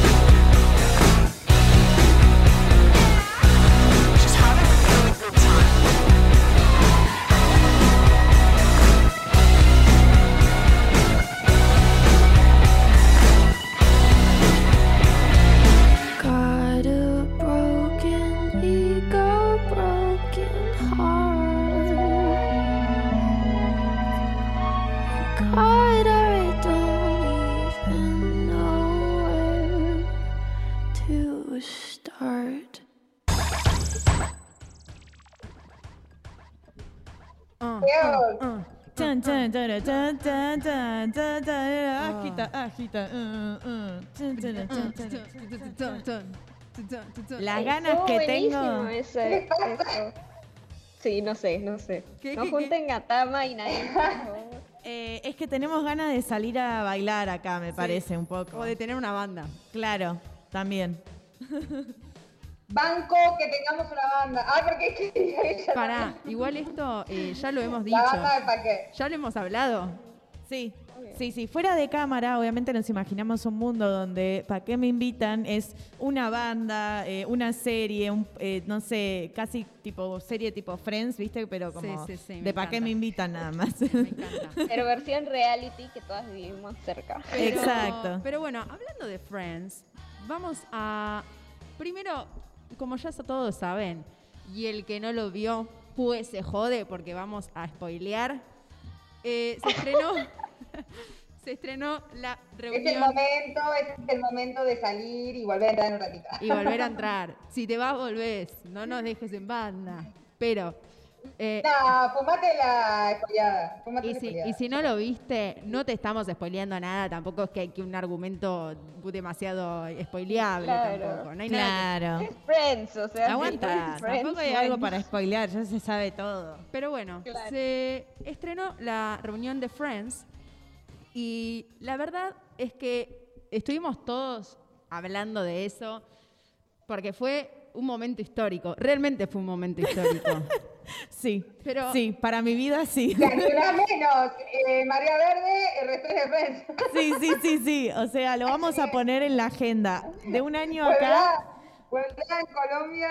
total, total. De un año acá vamos a ver cómo nos pegó el reencuentro de Friends. eh, bueno, y, y verlo de nuevo, ¿no? Porque sí, sí, total. es así, tipo. Total. Bueno, No sé, la verdad que, que fue un montón verlos a todos los personajes súper viejitos. eh, la verdad que todos se mantuvieron re bien. Vos eh, decís. Viejitos, decís. los mataste. súper bien. Yo no creo que estén todos súper bien. Y no es de No, forma, ¿eh? no. Pero El único que estaba re trabado, Nada, pobre, no. era Chandler. Pero todos los demás para mí estaban como viejitos, pero bien, ¿entendés? Como que no es que. Ah, estaban todos ya re canosos, a re arrugosos. No, pero ponele, pero ponele, tengo un par de- Tenía que decirla. ¿qué cosa, Adel? Que se la tomó toda Chandler y quedó así. Pobre, Sí, sí. sí, tipo Pobre. Charlie, pobre, sí, sí. Pobre. Igual a mí eso me da pena. De hecho, quizás- mierda. O sea, ¿Qué? que, que, que, que es cierto, que es un bajón, pero que es cierto. Claro, sí. A mí me dio pena que no hayan. Va, igual quizás, digo, era innecesario tocar el tema, pero no. Pero en ningún momento se tocó el tema. Y es muy fuerte cuando en un momento de la reunión él dice como. Yo hubo esta temporada donde la pasé muy mal, como ellos, como, Y pero sí. nunca nos ¿qué dijiste nada. Sí. Eh, y él como, sí, bueno, no sé. Eh, como eso me pareció súper fuerte, ¿viste? Y como que siento que es, yo lo veía y me daba mucha pena porque es como, como que me daba a alguien como que estaba dolido, ¿viste? Como, Sí, sí, como que el volver le dolió. No, no es algo fácil, no es algo fácil. Es uno de los, igual es uno de los de Friends que más se quedó tipo por abajo, ¿eh? O sea, hizo un par de películas, pero digo, es el que más se quedó por abajo de, de que no se supo más nada después de Friends. Sí. Casi todos hicimos Hizo algún... Sí, sí, 17 otra vez hizo, por ejemplo, con, Pero con Zac Efron, Lo, que, pero... lo que se comentaba era que él hay un par de temporadas que no se acuerda casi nada de Sí, qué hizo. sí. No, sí, hay un par de temporadas en las que él baja de peso muchísimo y Claro. fue por eh, porque tenía problemas de alcoholismo y consumo. Eh, Sí, pero lo Pero operaron bueno, de los riñones, es por una eso tipo de la nada abajo. no sé. a Arre, ¿por qué sabían tanto de la vida de Chandler? Me encanta, me encanta. No, no es por el Yo alcoholismo. decir algo. O sea- Eh, primero, era, mu- eh, Chandler, eh, uno de los personajes más graciosos de Friends, eh, lejos. Segundo, eh, no todos son Jennifer Aniston, que tuvieron su prolífera carrera después eh, y que llegan a esa edad así. Claro. Jennifer Aniston. Igual creo que la que está mejor es Phoebe, lejos.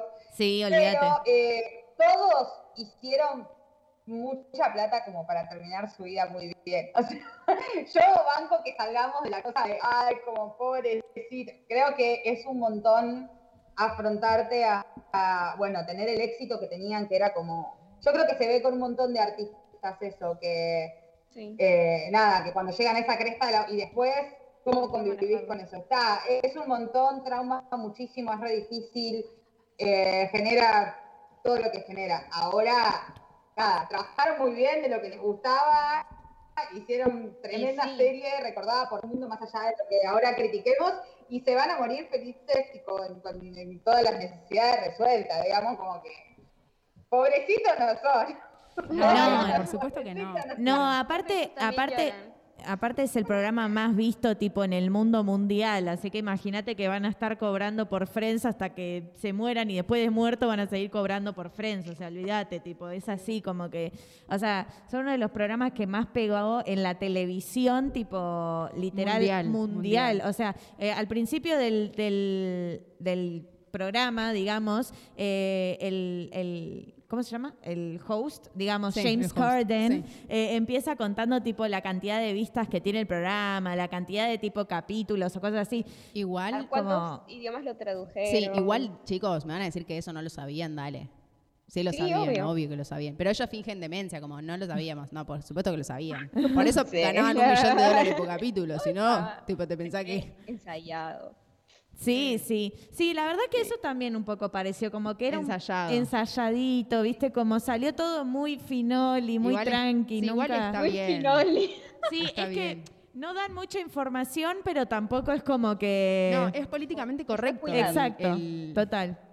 Y además, bueno, eh, quiero hablar de un momento que a mí, mm, digamos, me quebró todo lo que es mi parte romántica, mi parte Disney, mi parte nada de Eh, construida y sí, tóxica. Uy, ese, es, ese es el mayor spoiler. Es el mayor spoiler, pero lo, necesito que lo hablemos porque me parece muy fuerte.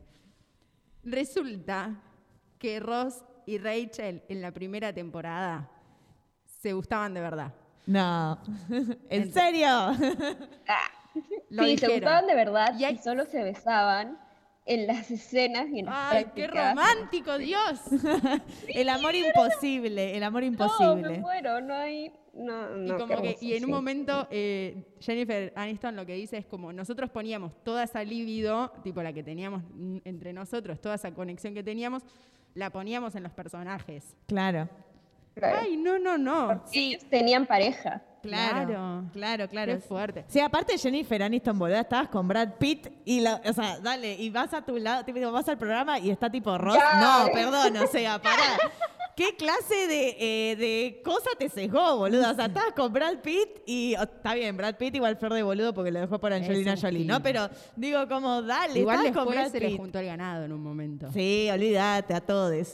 Pero bueno, ese momento fue eh, bastante fuerte y los videos de ellos eh, abrazándose, histeriqueándose en el set, ay, me matan. Me matan, son hermosos. Me emocionan, quiero estar en esa, quiero estar así. Total, total. Pero Me encantó, me encantó cuando repasan los guiones Ay, y, sí. como- ah, y, lo, y lo ponen en la edición con el programa original. Esa parte me encantó porque fue sí.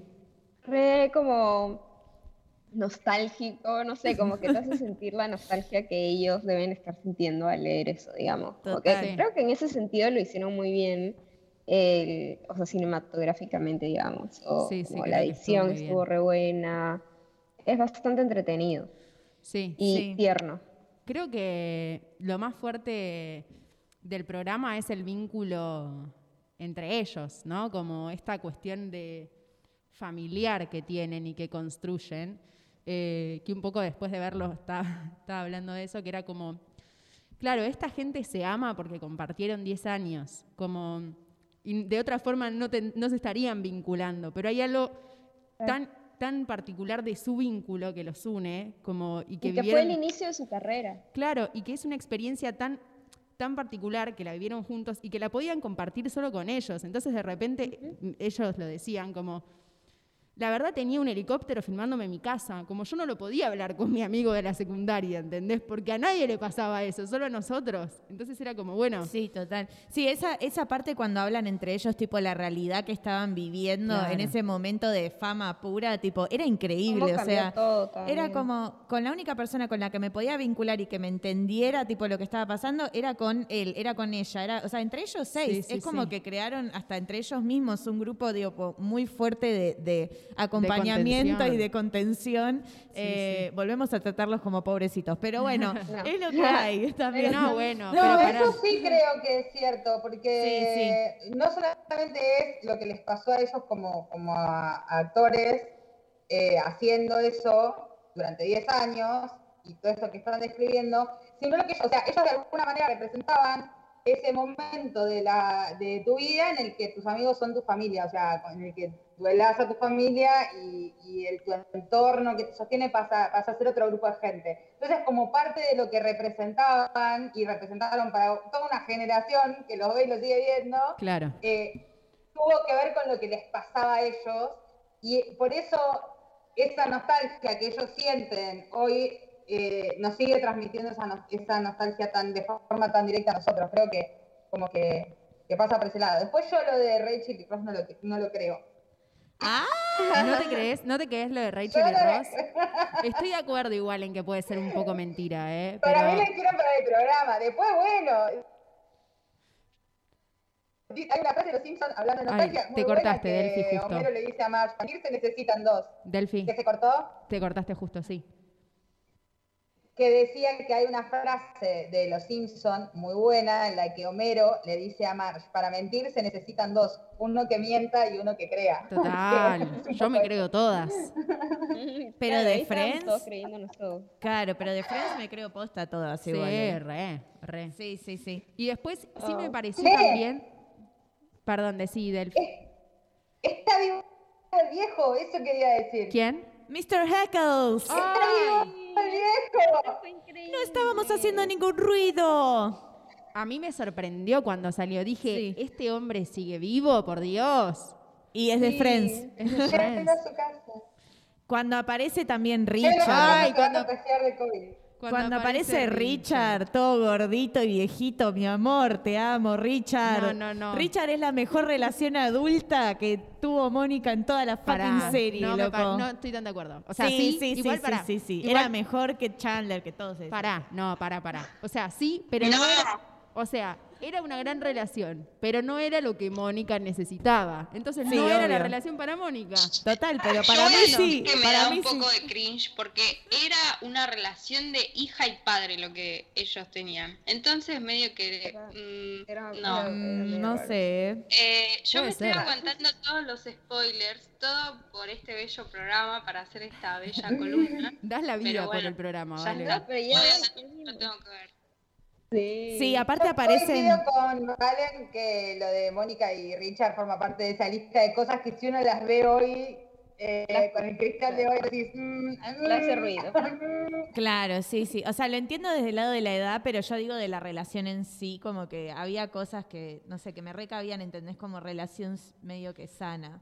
Como seria. Medio que sana. Medio que los sana, sí. estándares de esa época. Claro, es que para esa época, obviamente, todo para nosotros ahora es medio que sano, súper tóxico. Para esa época era, re, o sea, revolución, ¿entendés? Todo Sí. eso. O Igual sea, lo para, igual Sex and the creo, City. creo que en algún momento tenemos que armar un, o sea, plantear un debate sobre la toxicidad, porque siento que está sucediendo algo en este momento de la vida, que es como, bueno, algo se determina tóxico y no se cuestiona mucho, como, ah, esto es tóxico, bueno, listo, se anuló. Y es como, no se está como repensando Claro. esa Y toxicidad. se y- compara, un semáforo. se compara lo mismo, por ejemplo, no sé, eh, un comportamiento tóxico, entre comillas, que puede ser bastante inofensivo a fin de cuentas. Claro, o sea, si te estal, si un comportamiento completamente abusivo. claro, si estalquea tipo, tu ya no ex, se diferencia. no puede ser lo mismo que si te cago a trompada. O sea, es como... No. Igual pusiste Claro. dos ejemplos medio extremos, pero sí te entiendo. O sea, Está bien, pero yo Sí, creo está que. Que, que hay una cultura mismo de la cancelación y una cultura de la toxicidad.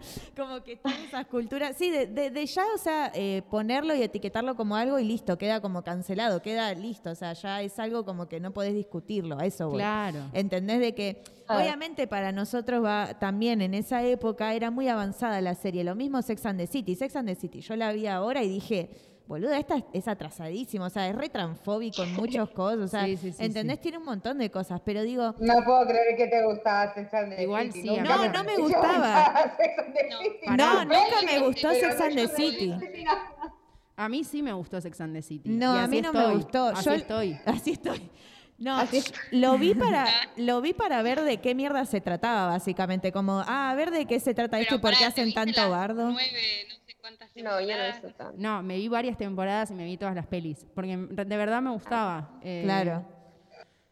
Pero bueno, La después. ropa. Pero La claro, ropa me gusta. igual la veía de chica. O sea, yo ahora digo, lo repienso y digo, como esto. Bueno, la verdad es que sí, hay cosas que, que están mal, Claro. pero de chica sí me gustaba. porque Había como toda esa cosa de ser una bien. mujer grande, bella y hegemónica que me atrapaba. ¿Qué querés que te diga? Sí, como la de, tre- Sí, eh, sí, de 15 yendo a los 30. Ah, y esa también, Exacto. ¿ves? Gracias a esas dos cosas, Esa era- estoy esperando a mis 30 con, con más eh, ¿Cómo era? emoción.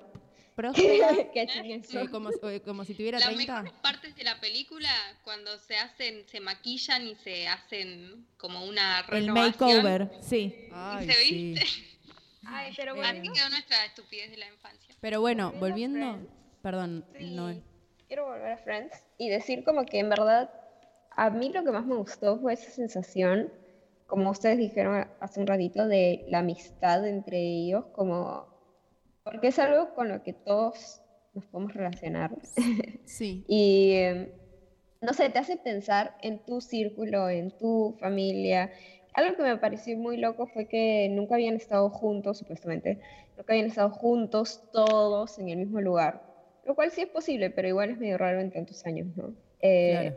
Pero creo que a veces la amistad también es así, como que te alejas un tiempo, pero luego cuando te vuelves a ver, cuando es una amistad muy fuerte, tipo familia, que has vivido tantas cosas, es como, bueno, vuelves a, a reconectar como si no hubiese pasado el tiempo y eso es un poco lo que ellos transmitieron también, Sí, como esa, esa sensación y me pareció súper lindo, me hizo pensar mucho en, no sé, mis amigos y todo eso. Sí, Qué re. lindo, sí. Es que. Quiero ay, decir no me algo de la relación con, volver a lo de Richard y Mónica en rel- relación al debate de toxicidad. Ya, Sí. ya dejo hablar. Que, y en relación con la amistad, porque en esto de, bueno, lo que no se distingue, qué sé yo, creo que en Friends aparece complejizado, ¿no? Porque, porque son personajes que tienen su grado de complejidad, no es tal es un violento y tal como no, y entonces eso es muy humano porque en realidad eh, la vida es así, Sí, básicamente. sí, sí, total. Y lo Claro. interesante de la relación de Mónica con Richard es que Mónica en un momento puede identificar que no es lo que quiere, como, y que por más que el chabón sea más grande y, y tiene y, proyecta mucha idealización sobre él y eso se ve, Sí. eh, la mina dice que aparte muy, muy empoderada Moni siempre su, su- su personaje, eh, dice como bueno no hasta acá y sobrelleva ese duelo y lo difícil de hacer eso gracias a eh, sus amigues, así que nada, como Sí, Sí, total. a esa red. Sí, hermoso. aparte también como que Mónica, o sea, creo que en el, en el, o sea, en el programa como que ves tipo también eh, qué personaje representa cada uno, ¿no? Y Sí. como que Mónica es medio ese personaje, sí, empoderado o mujer tipo como soltera, También pero, centrado, pero muy centrada, o sea, de que tipo eh, consigue su laburo, o sea, de chef, ¿entendés? Como de Sí, jefe de chef. autosuficiente. Sí, sí, como de feminista, ponele, medio que de esa época, ¿no? Igual, Como, ah, eh, no sé. En ese sentido, me parece que las tres, las tres, los tres personajes femeninos, si bien hay matices y estamos siendo como muy eh, positivas, logran como cierta autonomía. De hecho, Phoebe es súper autónoma desde siempre y de hecho es como, ay, cuando estuve presa, y es tipo, ¿qué? No. como de repente es un personaje como, bueno, que vivió un montón de cosas. Y es como, bueno, ahora es como la, la hippie rubia, pero es re trash. Y eso es como súper genial. A, a mí me encanta eso de Phoebe, como que en el Sí, fondo es re trashera. Fue muy bueno lo de Lady, lo de Lady Gaga. Cuando Eso fue increíble. Ay, cuando le dijo- una cosa así. Cantando Sí, cuando le, eso fue hermoso, cuando le dijo eh, gracias por ese personaje, Por ser la porque rara. representaste a las personas que somos diferentes, no sé qué. Y ella le respondió, eh, gracias a ti por continuar con eso. Y fue Sí. como que... Sí, Sí, la no. amo, la amo. Perdón. Porque aparte también Me era la... muero que fue Lady Gaga. Sí, porque aparte Phoebe era tipo la abierta sexualmente también, ¿no? Como de, ah, nunca besaste a una chica o cosas así. Entonces era como, wow. Claro, y era, además- tipo, era eso. sí. Y era de los personajes que no estaba buscando una relación de pareja. Si bien al final, como terminó súper de novia y qué sé yo, y de repente fue tipo, ah, bueno, ahora sí me quiero casar y quiero tener un hijo. Pero me acuerdo, de hecho, en el especial en un momento pasa en esta secuencia donde llega Mónica con, con Chandler y los dos bebés. Y en la pareja le dice como, ay, quiero uno. Y ella le dice, bueno, lo puedo guardar en mi bolso. Como, como tipo, me lo puedo robar, ¿entendés? Y como, como hay una cuestión ligada a la maternidad, al- a los vínculos, que Phoebe está como bastante desapegada de eso. Y a mí me encanta eso de ella. Eh, Es por su trauma, su trauma con su madre que se suicidó. Sí, sí, es muy, es muy no, fuerte. Su No, madre se suicidó y tiene una melliza.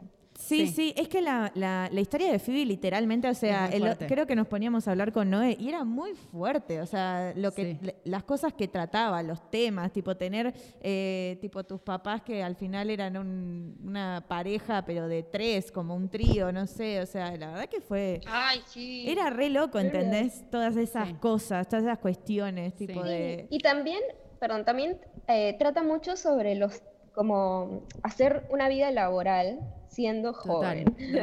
Y artista. empezando como en tu carrera laboral, Sí. en tu ingresar al mercado laboral y lo difícil que es para algunos y lo fácil que es para otros y como que todos esos problemas de que re- renuncian, los despiden, etcétera, etcétera, y Sí. siempre están sus amigos ahí como para apoyarlos o a veces se quedan como sin trabajo, incluso sin hogar y como que se apoyan entre ellos, de verdad. Hay algo en igual momento muy difícil. bastante hollywoodense, que es que de repente tienen un departamento en Manhattan. Eh, tipo, que vos decís, what the fuck, ¿cómo, no? ¿Qué persona? Pero es de la abuela de Por Mónica. No, no, no, pero, pero igual, pero igual es como bastante, inso- o sea, es como bastante insostenible para la edad que tienen. Sí. Pero eh, lo que sí me parece genial también, por ejemplo, de Rachel, es como, es un personaje que hace como un super cambio a lo largo de la serie y termina súper, em- como, em- no- quiero ser la palabra empoderada, pero súper independizada y logra despegarse de su familia y de este rol de nenas manten como nenas como no mantenidas, sino como de, de hija, ¿viste? Como que de repente Sí, de- al principio era incluso como, como- medio hija de sus amigos, ¿viste? Como eh, y logra un poco transicionar, aunque después termina con Ross, a pesar de que ah, Era como inmadura y como engreída al comienzo. Y ese era su personaje, que no sabía hacer muchas cosas supuestamente también, pero luego ella misma se va dando cuenta que sí tiene capacidad, que sí tiene autonomía, etcétera. Y, y sí, eso es también re interesante, en verdad, que- ese proceso que hace ella. Sí, que Sí, pone su eh, trabajo por adelante de un montón de cosas también. Eso estuvo muy bueno. Sí, el- bueno, para, para mí eso, la serie trascendió eh, un montón porque tienen problemas simples que, va, no sé si simples, pero es muy fácil identificarse, eh, por más de que sea en Nueva York, en un departamento, qué sé yo, pero es como que tienen problemas comunes que, que significan, te sentís eh, ultra iden- identificado. Yo veía la serie y, y decía, "Mm, quiero eh, ya mismo vivir sola, tener a mis vecinos de, de amigos, y es como que te- Sí. estás en esa fantasía que es posible, digamos, dentro de todo, y, y nada. Sí, total. Eh, así que bueno, es, es una serie que yo quiero muchísimo. Sí. Por más de que siento. sea... ¿Qué? Y ahora lo siento con Nai, porque es mi vecina. Y es como que... Ay, Ustedes qué ya están viviendo lindo. la. Ay, qué lindo, me encanta. Eh, es muy lindo eso, ver cómo los amigos se transforman en, en En también la familia, familia, porque sí. ya eh, te despegás un poco y, y tenés también eh, apoyo. personas para confiar. Así que Sí, y también está bueno. antes de cerrar quería comentar algo sobre la serie, que es, está bueno, todo esto que pasa en la serie y que incluso en el especial para mí lo muestran de una forma bastante pedorra y como forzada, pero esta cosa de que Friends realmente te acompaña en muchos momentos. Digo, yo la arranqué en pandemia, pero hay gente que la ve como Nai, como Delphi, digo, como muchos, Sí, yo también. que la, que la vieron desde muy pibes y que los acompañaron en toda su vida y como que de repente es, es algo que está siempre ahí, viste, como que está siempre al lado y es una serie y es re bizarro pensarlo así, pero al mismo tiempo es como algo que todo el tiempo está presente y que por otro lado te compañía. acompaña, es una re compañía y te salva un montón de cosas. Yo realmente, que nada, soy muy nueva en el mundo Friends, pero eh, me salvó la pandemia, porque en serio, hubo un momento de, como de bastante angustia, que era como, bueno, ver Friends y listo, y ya está, y estoy en esta y, resuelvo con el privilegio de poder ver Friends, ¿no? Pero digo, eh, realmente ha, ha sido como una compañía, y eso me parece que está súper bueno. Me voy a poner a llorar. Tipo, entre eh, el Yo discurso quiero hacer de. una pregunta. De sí, Uf, Delphi. Dale, dale, sí. No, no, decir nada y después con la pregunta cierro. No, yo de maricona nada más voy a decir que nada, me encanta. Porque esto que estábamos diciendo, sí, a mí también Friends me acompañó un montón. Yo sé que lo digo siempre como, ah, me encanta Friends y soy una loca, pero realmente, o sea, soy una loca fanática de Friends que me acompañó un montón y que es esa risa fácil, ¿entendés? Y también total. de compañerismo y, y no sé, y de amistad que está bueno tener. Eh, como dijo Noé, no sé, yo me siento posta Phoebe, la loca que va a visitarla, tipo, ¡Oli! ¿Entendés? Y lleva vinito y Sí, nos juntamos no sé a tomar vinito, soy ¿entendés? Tipo, está bueno. Una- como- Otra versión de Phoebe también. Claro. Em, La versión del otro. Mi pregunta, Claro. mi pregunta es, ¿cuánta plata creen que nos ofrezcan a nosotras para reencontrarnos en una especial de para que me invitan de acá a 15 años? Me encanta. Tenemos que pegarla. Tenemos que llegar. Fue Quiero-. Mucha plata. Tenemos que llegar a La cual no me Nacional. quiera separar. Que nos Para entreviste y que Mirta. venga Lady Gaga también. Sí. No, no, no, que no venga Lady Gaga, que venga Ana Tijoux, que es la... Ay, me muero. Eso, ahí está, la del tema. Que tiene que venir Ana Tijoux a Lista de cantar. gente para nuestra especial. Total, total. Ana, Pelota chingó. Bueno, después hacemos. Ahí ya. A Sí, ver sí, sí. entrevista, porque eso estamos escasos. Bueno, vamos a la intro de Hasta las Tetas. Nos vamos, Dale. nos vamos hasta las tetas.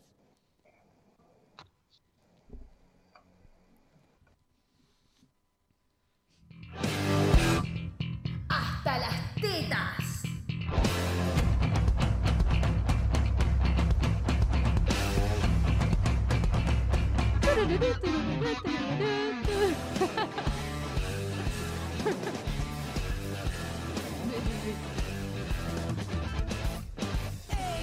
escucho llegando en déjà vu. Sos dueño de todo. Y no vos. Bueno, bueno, bueno, estamos en Hasta las Tetas, muy jedes. eh, Sí, sí, hoy estuvimos cantando, eh, bailando acá, haciendo la fiesta de Eh, 15. que nos extrañaba. Algún día podremos eh, como postear, subir el video también. Ay, estaría buenísimo. Porque le vamos a. Total, total. Bueno, Para una experiencia audiovisual. Sí, así como de todo, emoción, todo. Tenemos que traerlo ahí al crudo, al crudo, arte, arte. Bueno, me encanta. Eh, hoy estamos hasta las tetas, como Muy, siempre. muy. Muy, muy, porque encima Vamos- hay ni una menos, o sea, más, más hasta las Y tetas, vamos ¿no? a meterle así picadito, picadito. Picadito, picadito. ¿Por qué? ¿Por qué? Bueno, ¿qué tenemos para hasta las tetas? Eh, señoras y señores, ¿qué, qué, qué hay para informar en hasta Bueno, las tetas? A ver, em, coméntame, Tama. Eh, estuvo hablando el señor expresidente Mauricio de Macri. De Macri. De Macri. Mauricio de Macri. Se casó con él mismo, último eh, momento. con, con Juanita Viale y dijo, eh, cuando vino la crisis, tipo 7, 8, cortaba y me ponía con Netflix porque la verdad un cansancio, dijo. Eh, no, pará. a- él también Otro quería. fanático de Friends. él- exacto, él también quería estar acompañado por Friends en medio de la crisis. Sí, sí. O sea. Yo me encanta que, que aclaró que fue bueno, con la crisis, o sea, Sí, sí, me sí. encanta esa parte. Como, Que además, tipo, ¿por qué bueno, iniciar lo de la crisis? Es como que eso lo hace peor. claro, como, Peor, bueno, cuando aparte, todo se fue a la mierda. Dije cuando vino la crisis.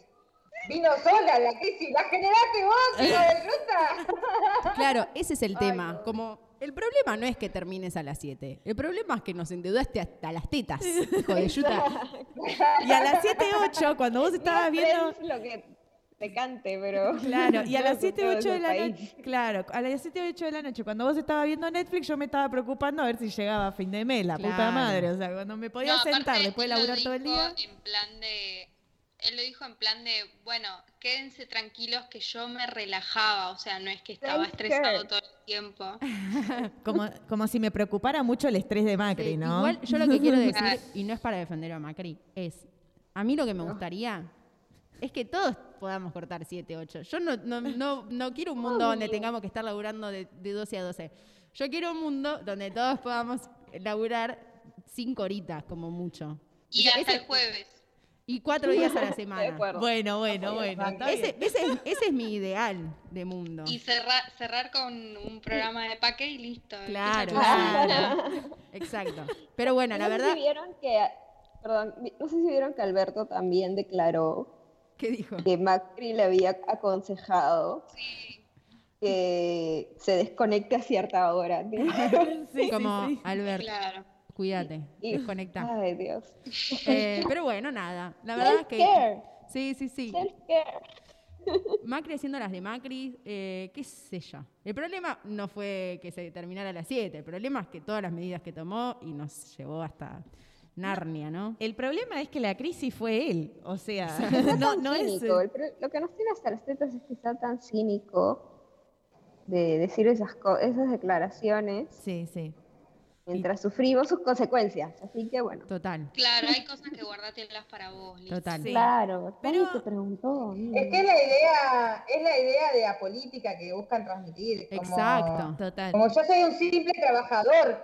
Sí, Sí, como sí, que- Después me voy a mi casa y no soy nadie. Sí, sí, sí, total. Yo, yo, a mí una de las cosas que me hacía más reír era el video ese que se propagó el primero de mayo de yo sí trabajo y entra tipo a la sala, no sé qué, a su oficina, digamos, Ajá. de presidente, cuando Me él estaba en la Casa me Rosada, ¿no? encanta. Acompañado Eh, de los granaderos. memes nos han dado. Ay, sí, sí, sí. decir. Uf, los memes. Eso hay que decir. Macri es el padre de No los me memes en. Argentina. Yo soy un presidente. Bueno, ¿Macri es el padre de qué? El Perdón. padre, el padre de No los escuché. memes en Argentina. Hoy se trabaja. Hoy se trabaja.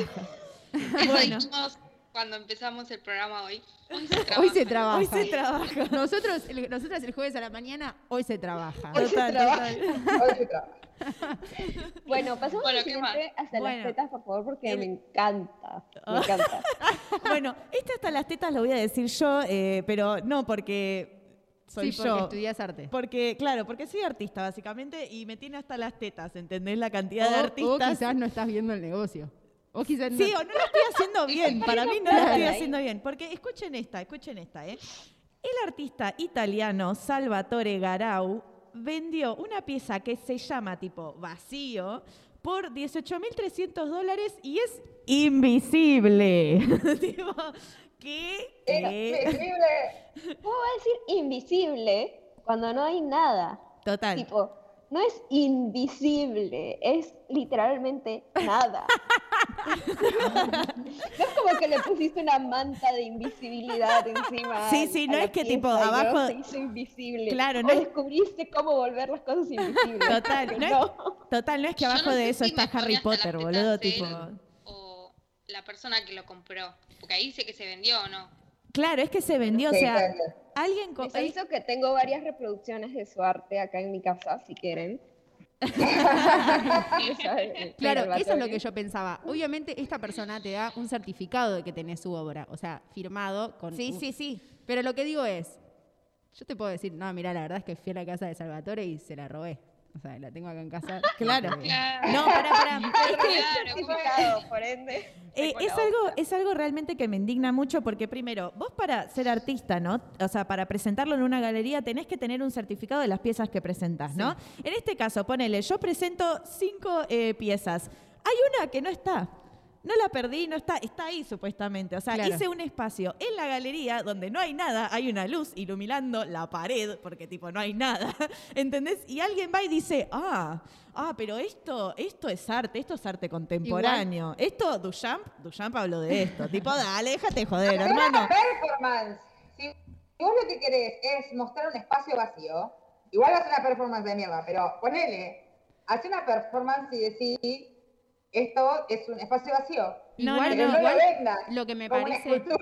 No, No, es ter- Yo- invisible. Me encanta, me encanta que diga invisible. O sea, es como. Yo me acordaba de, de otra serie, de otra serie que también eh, amo mucho, que es La Niñera, de cuando Ay, me la más encanta. chiquita, no el nombre, tiene la amiga invisible y Franz se la come porque se había sentado en una galletita. como que le haría eso a la gente, como, no, ¿cómo te sentaste ahí y me rompiste la obra invisible? Claro. Y vivía jodiendo a la gente con eso. No, la verdad es que a, mí realmente me indigna mucho, porque encima la persona que lo compró supuestamente pidió al artista para que vaya a su casa y le haga el espacio, o sea, la instalación de, eh, De la la obra, ¿me entendés? O sea, le limpió la casa, o sea, que venga a mi casa y me la limpie, ¿entendés? Y me haga el espacio para la instalación, eh, instalación. Igual- igual sí, yo de la, de la obra. Yo creo que la obra toma mucho más valor cuando alguien la compra y se, y se, y todo este concepto del chabón planteando esta invisibilidad se vuelve real, como porque alguien le está dando un, un lugar Sí, a sí. esa cosa invisible. que Era no esa pelotudez. Claro, eh, tengo, sentido. tengo para explicarte algo. ¿Se llama capitalismo? No, eso sí, boluda, eso re, eso Hoy en re, día puedes vender aire. eso re, pero lo que, Literal. yo, lo que yo digo es como, como que la obra se vuelve la, lo que, esta es mi lectura, ¿no? Como Sí, que la sí, obra sí. se vuelve la obra en el momento en que la persona la compra, porque Pero- hasta antes es nada, y en el momento en que esa persona le da un valor de 13 mil dólares, 18 mil, perdón. 18 mil dólares, eh, es como, bueno, ahí Bueno, sí está. ¿Sabés quién es el padre de eso? Andy Warhol. Tipo, porque Andy Warhol lo que hacía era decir, ay, miren cómo vendo una pintura a no sé cuántos millones de dólares y solamente era una lata de sopa, tipo, literal. Claro, bueno. O sea, dale. Lo mismo que sucedió con la banana y la cinta. Exacto. Yo o el inodoro de Duchamp también. Exacto. Sí. Yo creo que es la misma línea, pero Sí. bueno, llevado al extremo. Y también es como, bueno, al final que somos, cada vez somos más pelotudos, porque. No, ¿sabes lo que a mí de última me da bronca? Es que eh, como, o sea, a mí eh, lo que vi, digamos, de esto es como, fa, o sea, tipo, a mí, yo literalmente, o sea, como artista la repeleamos, ¿entendés? Para ser artistas y hacemos, tipo, nos rompemos el lomo, ¿entendés? Para reconocernos como artistas, porque pasamos por un montón de situaciones, literalmente en la que un montón de veces decimos, che, voy a dejar esto a la mierda Sí, porque sí, sí. obviamente no voy a tener salida laboral acá. Y encima, tipo, el mayor porcentaje que va a la escuela de arte y se quiere convertir en artista son mujeres. Pero ¿cuáles son los que se visibilizan y encima venden Claro. obras que se llaman vacío y son invisibles? Los hombres, chabones. ¿entendés? Sí, tipo, sí, sí. o sea, obviamente sigue teniendo una gran entrada, tipo, los hombres, digamos, Sí, en- dentro de lo que es el arte y cómo lo valorizan en solamente plata, ¿entendés? Sí, y al mismo tiempo es eh, claramente, como decías también antes, consecuencia del capitalismo, pero digo, es una persona que tiene 18 mil dólares para gastar en algo que no existe. Exacto. Entonces es como, bueno, también, ¿quién está comprando? Hay una persona que le sobra la plata a un nivel de poder gastar 18 mil dólares en una obra que no existe. Pero sí, obvio. o Para mí la lavan. Para mí eso encubre lavado de dinero. De alguna manera. Que Ay, me no encanta esta teoría, cómo funciona el dinero. Teorías de corrupción. Pero como ahora todo el mundo da, da explicaciones sin dar demasiados argumentos, lo voy a hacer. Claro, es invisible, se llama vacío y solamente limpiaste mi casa. tipo. Me encanta esa teoría, Delphi. Y ahora, tipo, todas las empresas haciendo obras invisibles, vos sabés, ¿no? Olvídate. Tipo, toda la familia Macri, toda la familia Macri. Tipo, de construcción. Total, literal. Esta escuela invisible que inauguramos. eh, claro, sí, sí, sí. Para combatir la pandemia tenemos acá este hospital. No hay nada. Total, tipo. Les presento la vacuna invisible. Claro. Eh, qué loco eso de que sí, es verdad que las mujeres no tienen el reconocimiento como los chabones en, bueno, en todas las áreas, pero en el arte también. Yo creo que si la, una un mina hubiese querido vender esto, eh, saquen a esta loca, métanla en un, no sé. O sea, creo que ese sería el principal prejuicio. Me puse a googlear la obra invisible y claro, no hay nada. O sea, es literal una... una Amo que, que Valen intentó así googlear, tipo, presentando la obra. No sé si soy tarada yo googleando la obra pensando que, no sé, iba a aparecer algo. Bueno, ¿y qué, otra- y qué más tenemos? Eh, bueno, acá dice, en la guía de nuestro bello guion, taparon un mural que los vecinos habían hecho con un homenaje al Diego, a Diego, a Diego Armando Maradona, para promocionar a una candidata política del PRO. Esta candidata es eh, Valeria Motart y está vinculada con Pichetto. ¿Quién puede ampliar esta noticia? En la matanza. En la matanza, sí, sí. En la el- matanza, pues. Pasó en la matanza, la verdad que, o sea, encima era un mural, la verdad que estaba buenísimo. O sea, literal hasta yo, que tengo mis contradicciones con Diego Marón. No, mentira. No, pero eh, estaba, estuvo... Empezaron de vuelta. Yo no, empezaba de vuelta y empezaba de vuelta con ser artista. Ese mural ah, estaba muy bueno artísticamente, ¿entendés? Armado y todo. Son diferentes imágenes sobre el 10 eh, recibiendo el trofeo, digamos, como eh, partes históricas bastante importantes de la carrera, digamos, de Maradona. Y justo, tipo, muy grande encima la- la- el mural. Y de la nada, literal, tipo, pasaron una capa blanca y no sé. Hay un código, ¿no? Eh, En Y decía tipo así de la, callejeros, Sí, donde no se puede tapar. No, pero claro, esto lo hicieron los vecinos, ¿entendés? De la matanza. Seguramente agarraron capaz una pared, ¿entendés? Del, de la de la, ay, ¿cómo se llama? Del barrio. O sea, no necesariamente tenés que tener un permiso, capaz que ellos sí lo tenían el permiso, pero digo, si vos después a la noche vas y lo tapás, ¿entendés? Nadie se queja. Aparte es dirigente del PRO, o sea, más corrupta debe estar. tipo, ya está, sobornó al Sí, policía. tenían listo. permiso, tenían permiso de la, de la dueña de la pared o algo así, lo leí. Bueno, bueno, que había eso. dado permiso para hacer algo, la, la, la dueña estaba como contenta porque como que fue parte, fue parte de la comunidad de hacer el mural. Yo creo que lo más terrible es eso, porque a veces creo que hay ciertos murales que cuando tienen cierta relación con algún partido o algo así, eh, bueno, pasa esto de taparse, ¿viste? Entre uno y otro, y bueno, qué sé yo.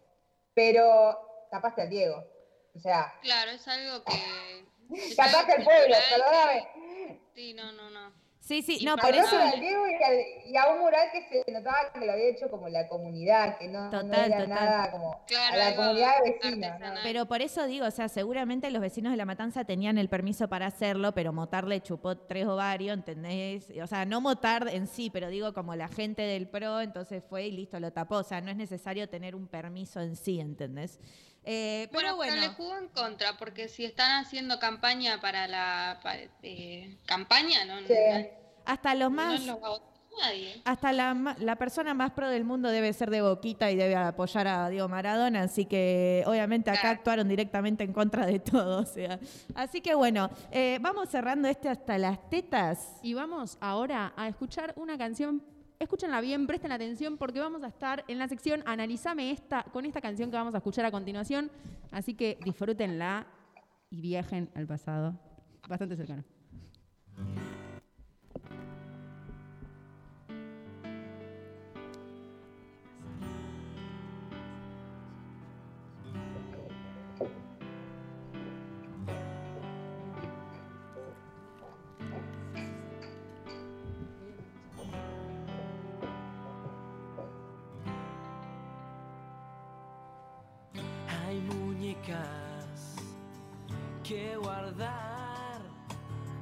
Ya es momento de dejarlas atrás.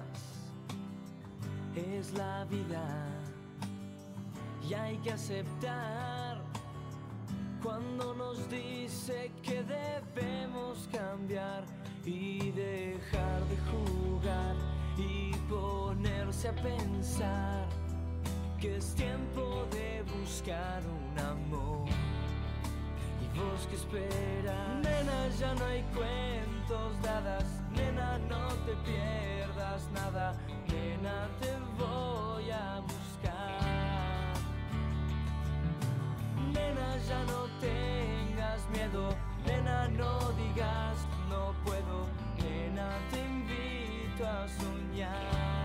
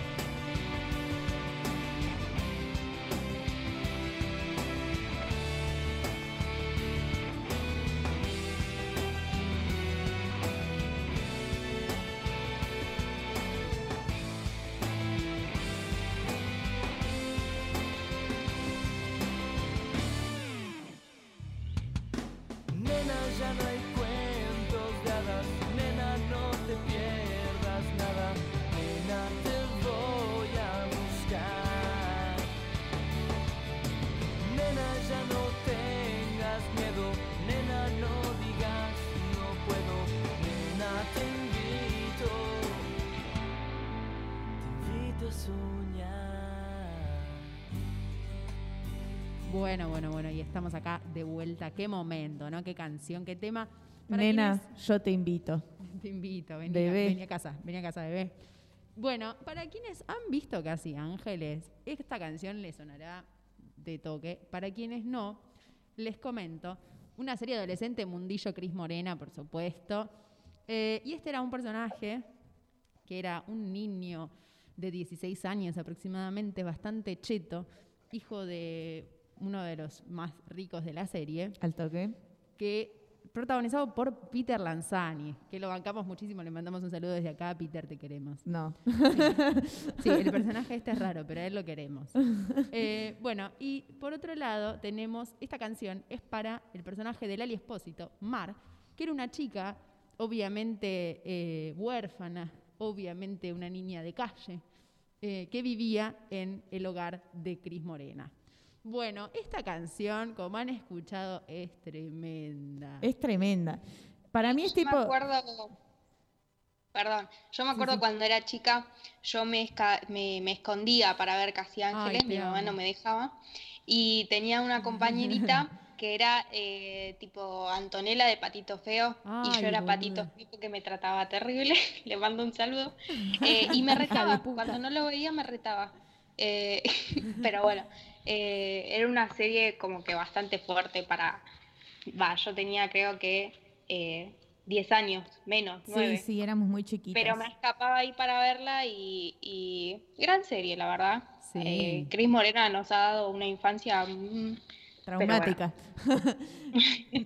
no sé, eh, con Casi Ángeles es verdad que tipo muchas partes eran como de adolescentes o de mayores de 18. Claro, como gente Y, claro. con una sexualidad más activa, decís. Exacto. Y nosotras, que no sé, teníamos 9, 10 años, era como, ah, el programa prohibido, entonces me voy a ir a esconder a Ay. verlo o lo voy a ver con mi hermana.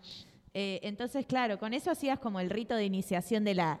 eh, Adolescencia. o preadolescencia, Sí, más puberta, sí, digamos, más ¿no? Como, ah, puberta. me vino, pero bueno, estamos ahí. O Claro. estoy gordita porque todavía me tiene que venir, ¿entendés? Estaba como en esa. Yo me acuerdo que me ponía, me armaba la chocolatada, una taza muy grande, con cereales, y prendía la tele. Tipo, me acuerdo que tenía una mesita de luz y la tele bastante alta, y me sentaba en el piso en la- con la mesita ratona, perdón, Claro. eh, y me quedaba ahí mirando casi Ángeles. Y qué lujo. Creo que fueron dos años de mucha diversión, de estar ahí, tipo, viendo, la- eh, viendo casi Ángeles. Son Así los, lo años, son los años más lindos, el volver de casa, tomar la leche y, Ay, y ver sí. la serie o Sapping Song. Yo veía Sapping Song y tipo... Uy, Zapping Era Song, quedar tipo, era quedar pipona de Sapping Son y merendar y después era como, bueno, listo, terminó mi día. Tipo, Ay, a tipo las Macri. 7, sí, sí, sí, tipo, a las 7, 8 cerraba todo, ¿entendés? Me ponía a ver Sapping con el yogur y los cereales y listo. O Sí, sí, total. Hannah Montana me dejaba pipona. Muy re. Pero bueno, acá estamos para analizar las canciones, ¿no? Exacto. Analízame esta, se llama esta sección. Eh, y bueno, eh, es un tema, la verdad, como... bastante fuerte que recordemos que es cantado de un personaje que tiene 16 años Sí. aproximadamente, aproximadamente a un personaje que tiene 14. Ninguno es adulto acá. No, Bueno, Pero- ¿querés arrancar vos, Nay? tipo traumas. Hashtag traumas. No sé, a mí la verdad, ya directamente que diga nena, tipo todo el tiempo, ¿entendés? Como, nena, ya no tengas miedo, nena, no digas no puedo. O sea, Sí, es nena, bastante fuerte. te invito a soñar, nena, te voy a buscar, nena, no te pierdas nada. O sea, me parece un acosador terrible, como, pero de ya de nenas, Les voy ¿entendés? a- Como muy fuerte. Sí, les voy a leer una parte que a mí me da miedo y Ok. al mismo tiempo me parece fascinante en términos de terror, ¿no? No Sí, en sí. términos de algo, de algo bueno. Y acá dice, ya es muy tarde para ser esa nena que hoy tiene que crecer. Mm. Yo prefiero una mujer.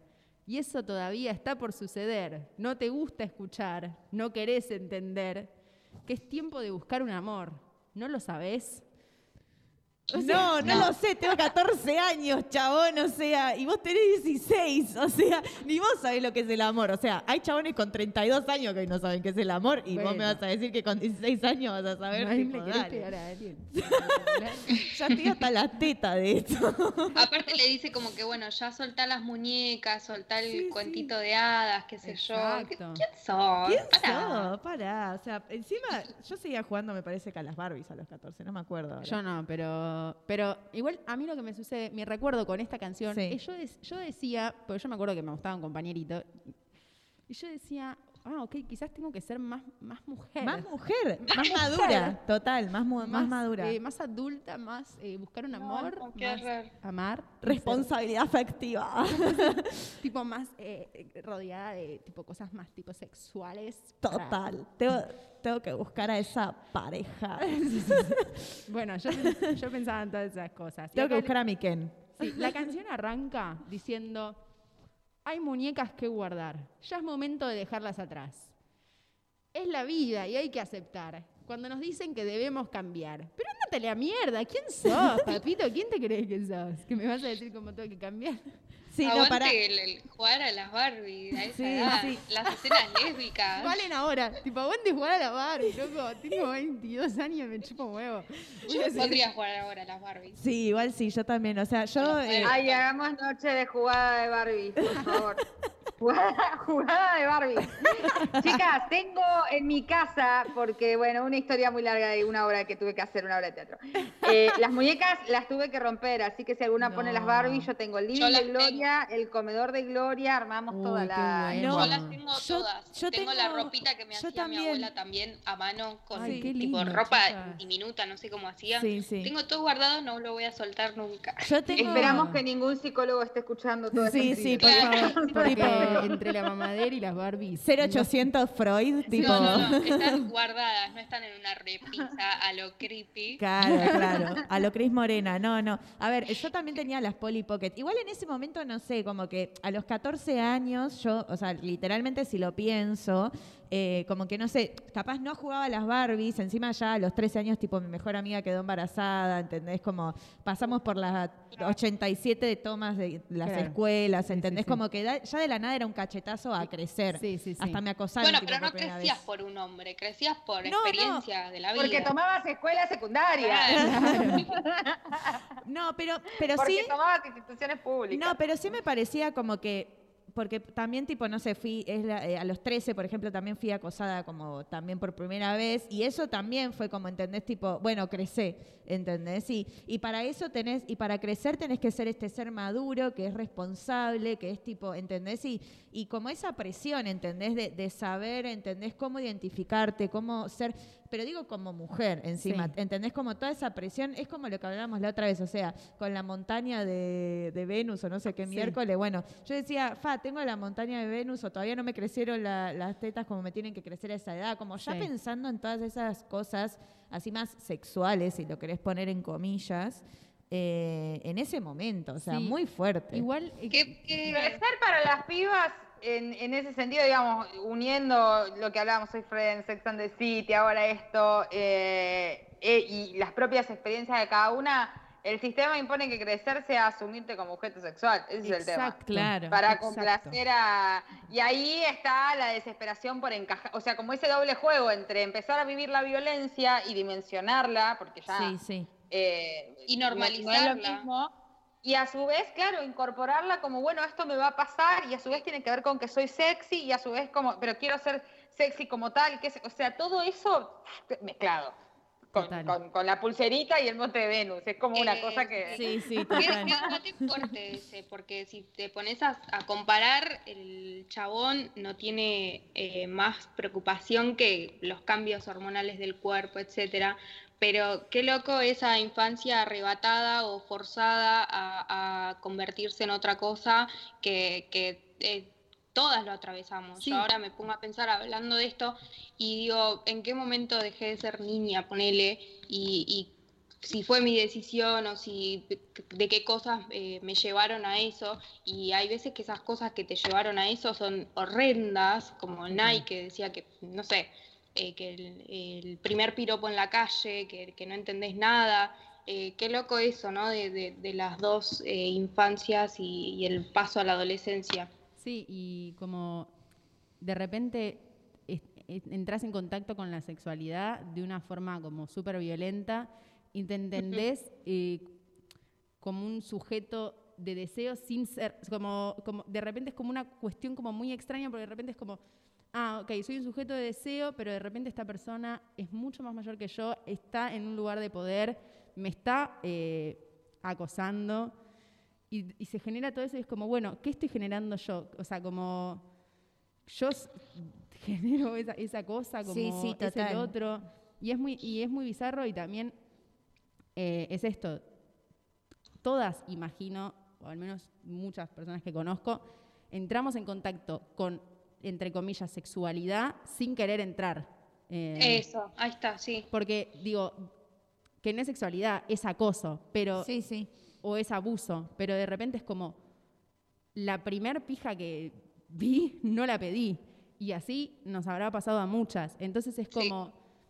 Es muy fuerte eso, y de repente tener 11 años y estar viendo un chabón pajeándose al lado tuyo. Sí, total. Eh, no teníamos opción, no teníamos claro. decisión. No, Y no entendés por, y no entendés por qué pasa. Total. Y no entendés eh, qué, qué te pasa a vos en- con tu sexualidad, Sí, sí. que ya viene otro a acosarte y a abusar de, de- Ah, de- de- de vos. Sí, de tu- to- de a, tu- a mí la verdad que me, me, me golpeó mucho en la cabeza, porque fue tipo, encima, me acuerdo, la primera vez que me dijeron algo en la calle, así como piropo, y encima que tuve que decir gracias por ese Ay, piropo, no, mi vida. eh, era un viejo verde eh, y yo salía del recital de Floricienta. Ay, no. Eh, con Ay, no, claro.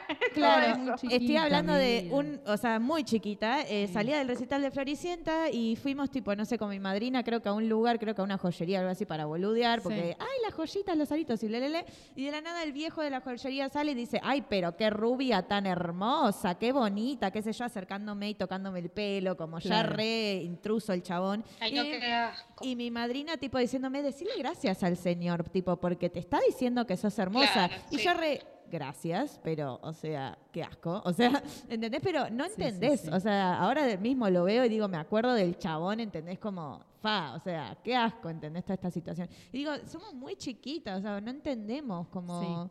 Y Bueno, por, eso es importante la, la ESI para, Total.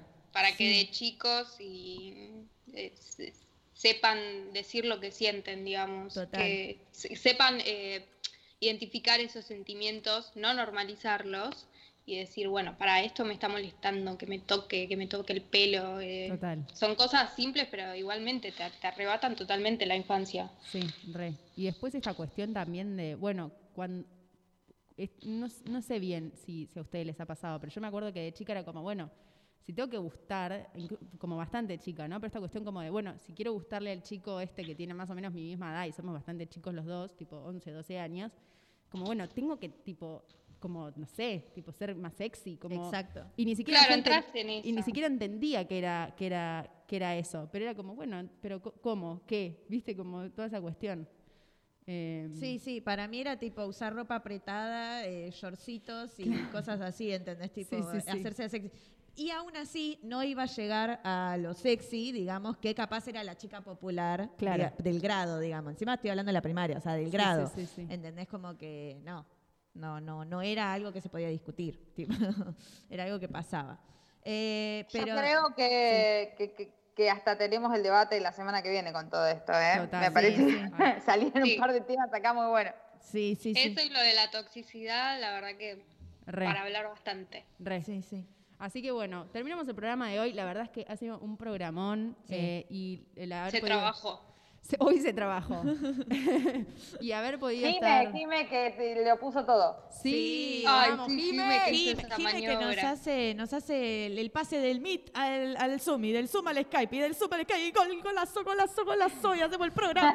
Y el barrio Te queremos. Bueno. Sí, Jime, una genia. Eh, nada, ha sido un gran programa. Tuvimos la oportunidad de estar con la gente de la UNSAM, que fue un lujo y un súper privilegio que nos hayan convocado. Estamos muy contentas. Gracias Aparte- a la UNSAM, gracias a... De cómo salió esta jornada, también de Sí. Luna Menos, poder haber hecho este programa y ponernos emotivas, ponernos cariñosas, amorosas, eh, bailar, cantar. Eh, así que bueno, nada, fue muy hermoso, la verdad que esto me, me- emociona poder hacer el 3 de junio algo. Sí, total. Re. Gracias, Aptra. Gracias, Astra. Eh, bueno, y gracias a ustedes, chicas. Las quiero, Jime, todas, las quiero. Eh, bueno, momento romántico, pero en serio, es, es lo que estamos haciendo me parece que es eh, alto laburo y estamos generando toda como nuestra comunidad de, de, militancia, a pesar de que no nos estemos pudiendo encontrar, eh, y tener este espacio para poder, eh, nada, hablar y debatir y, organizarnos está buenísimo. Así que nada. Sí. Eh, bueno, nos vamos. Las quiero también y gracias oyentes por escucharnos. Nos vemos la semana que viene. Sí, nos vamos con un tema, síganos, arroba para que me invitan radio, arroba radio viral, nos vemos, saludos, chau. Chau, chau.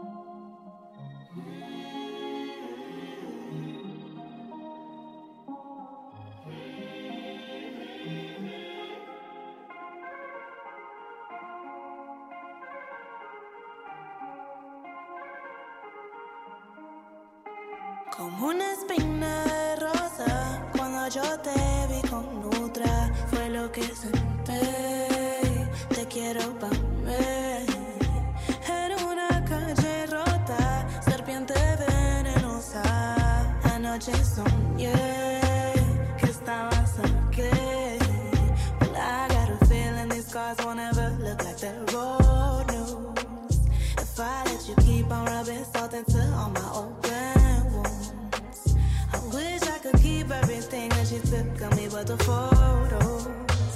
But you keep a piece of me locked in a secret spot we call.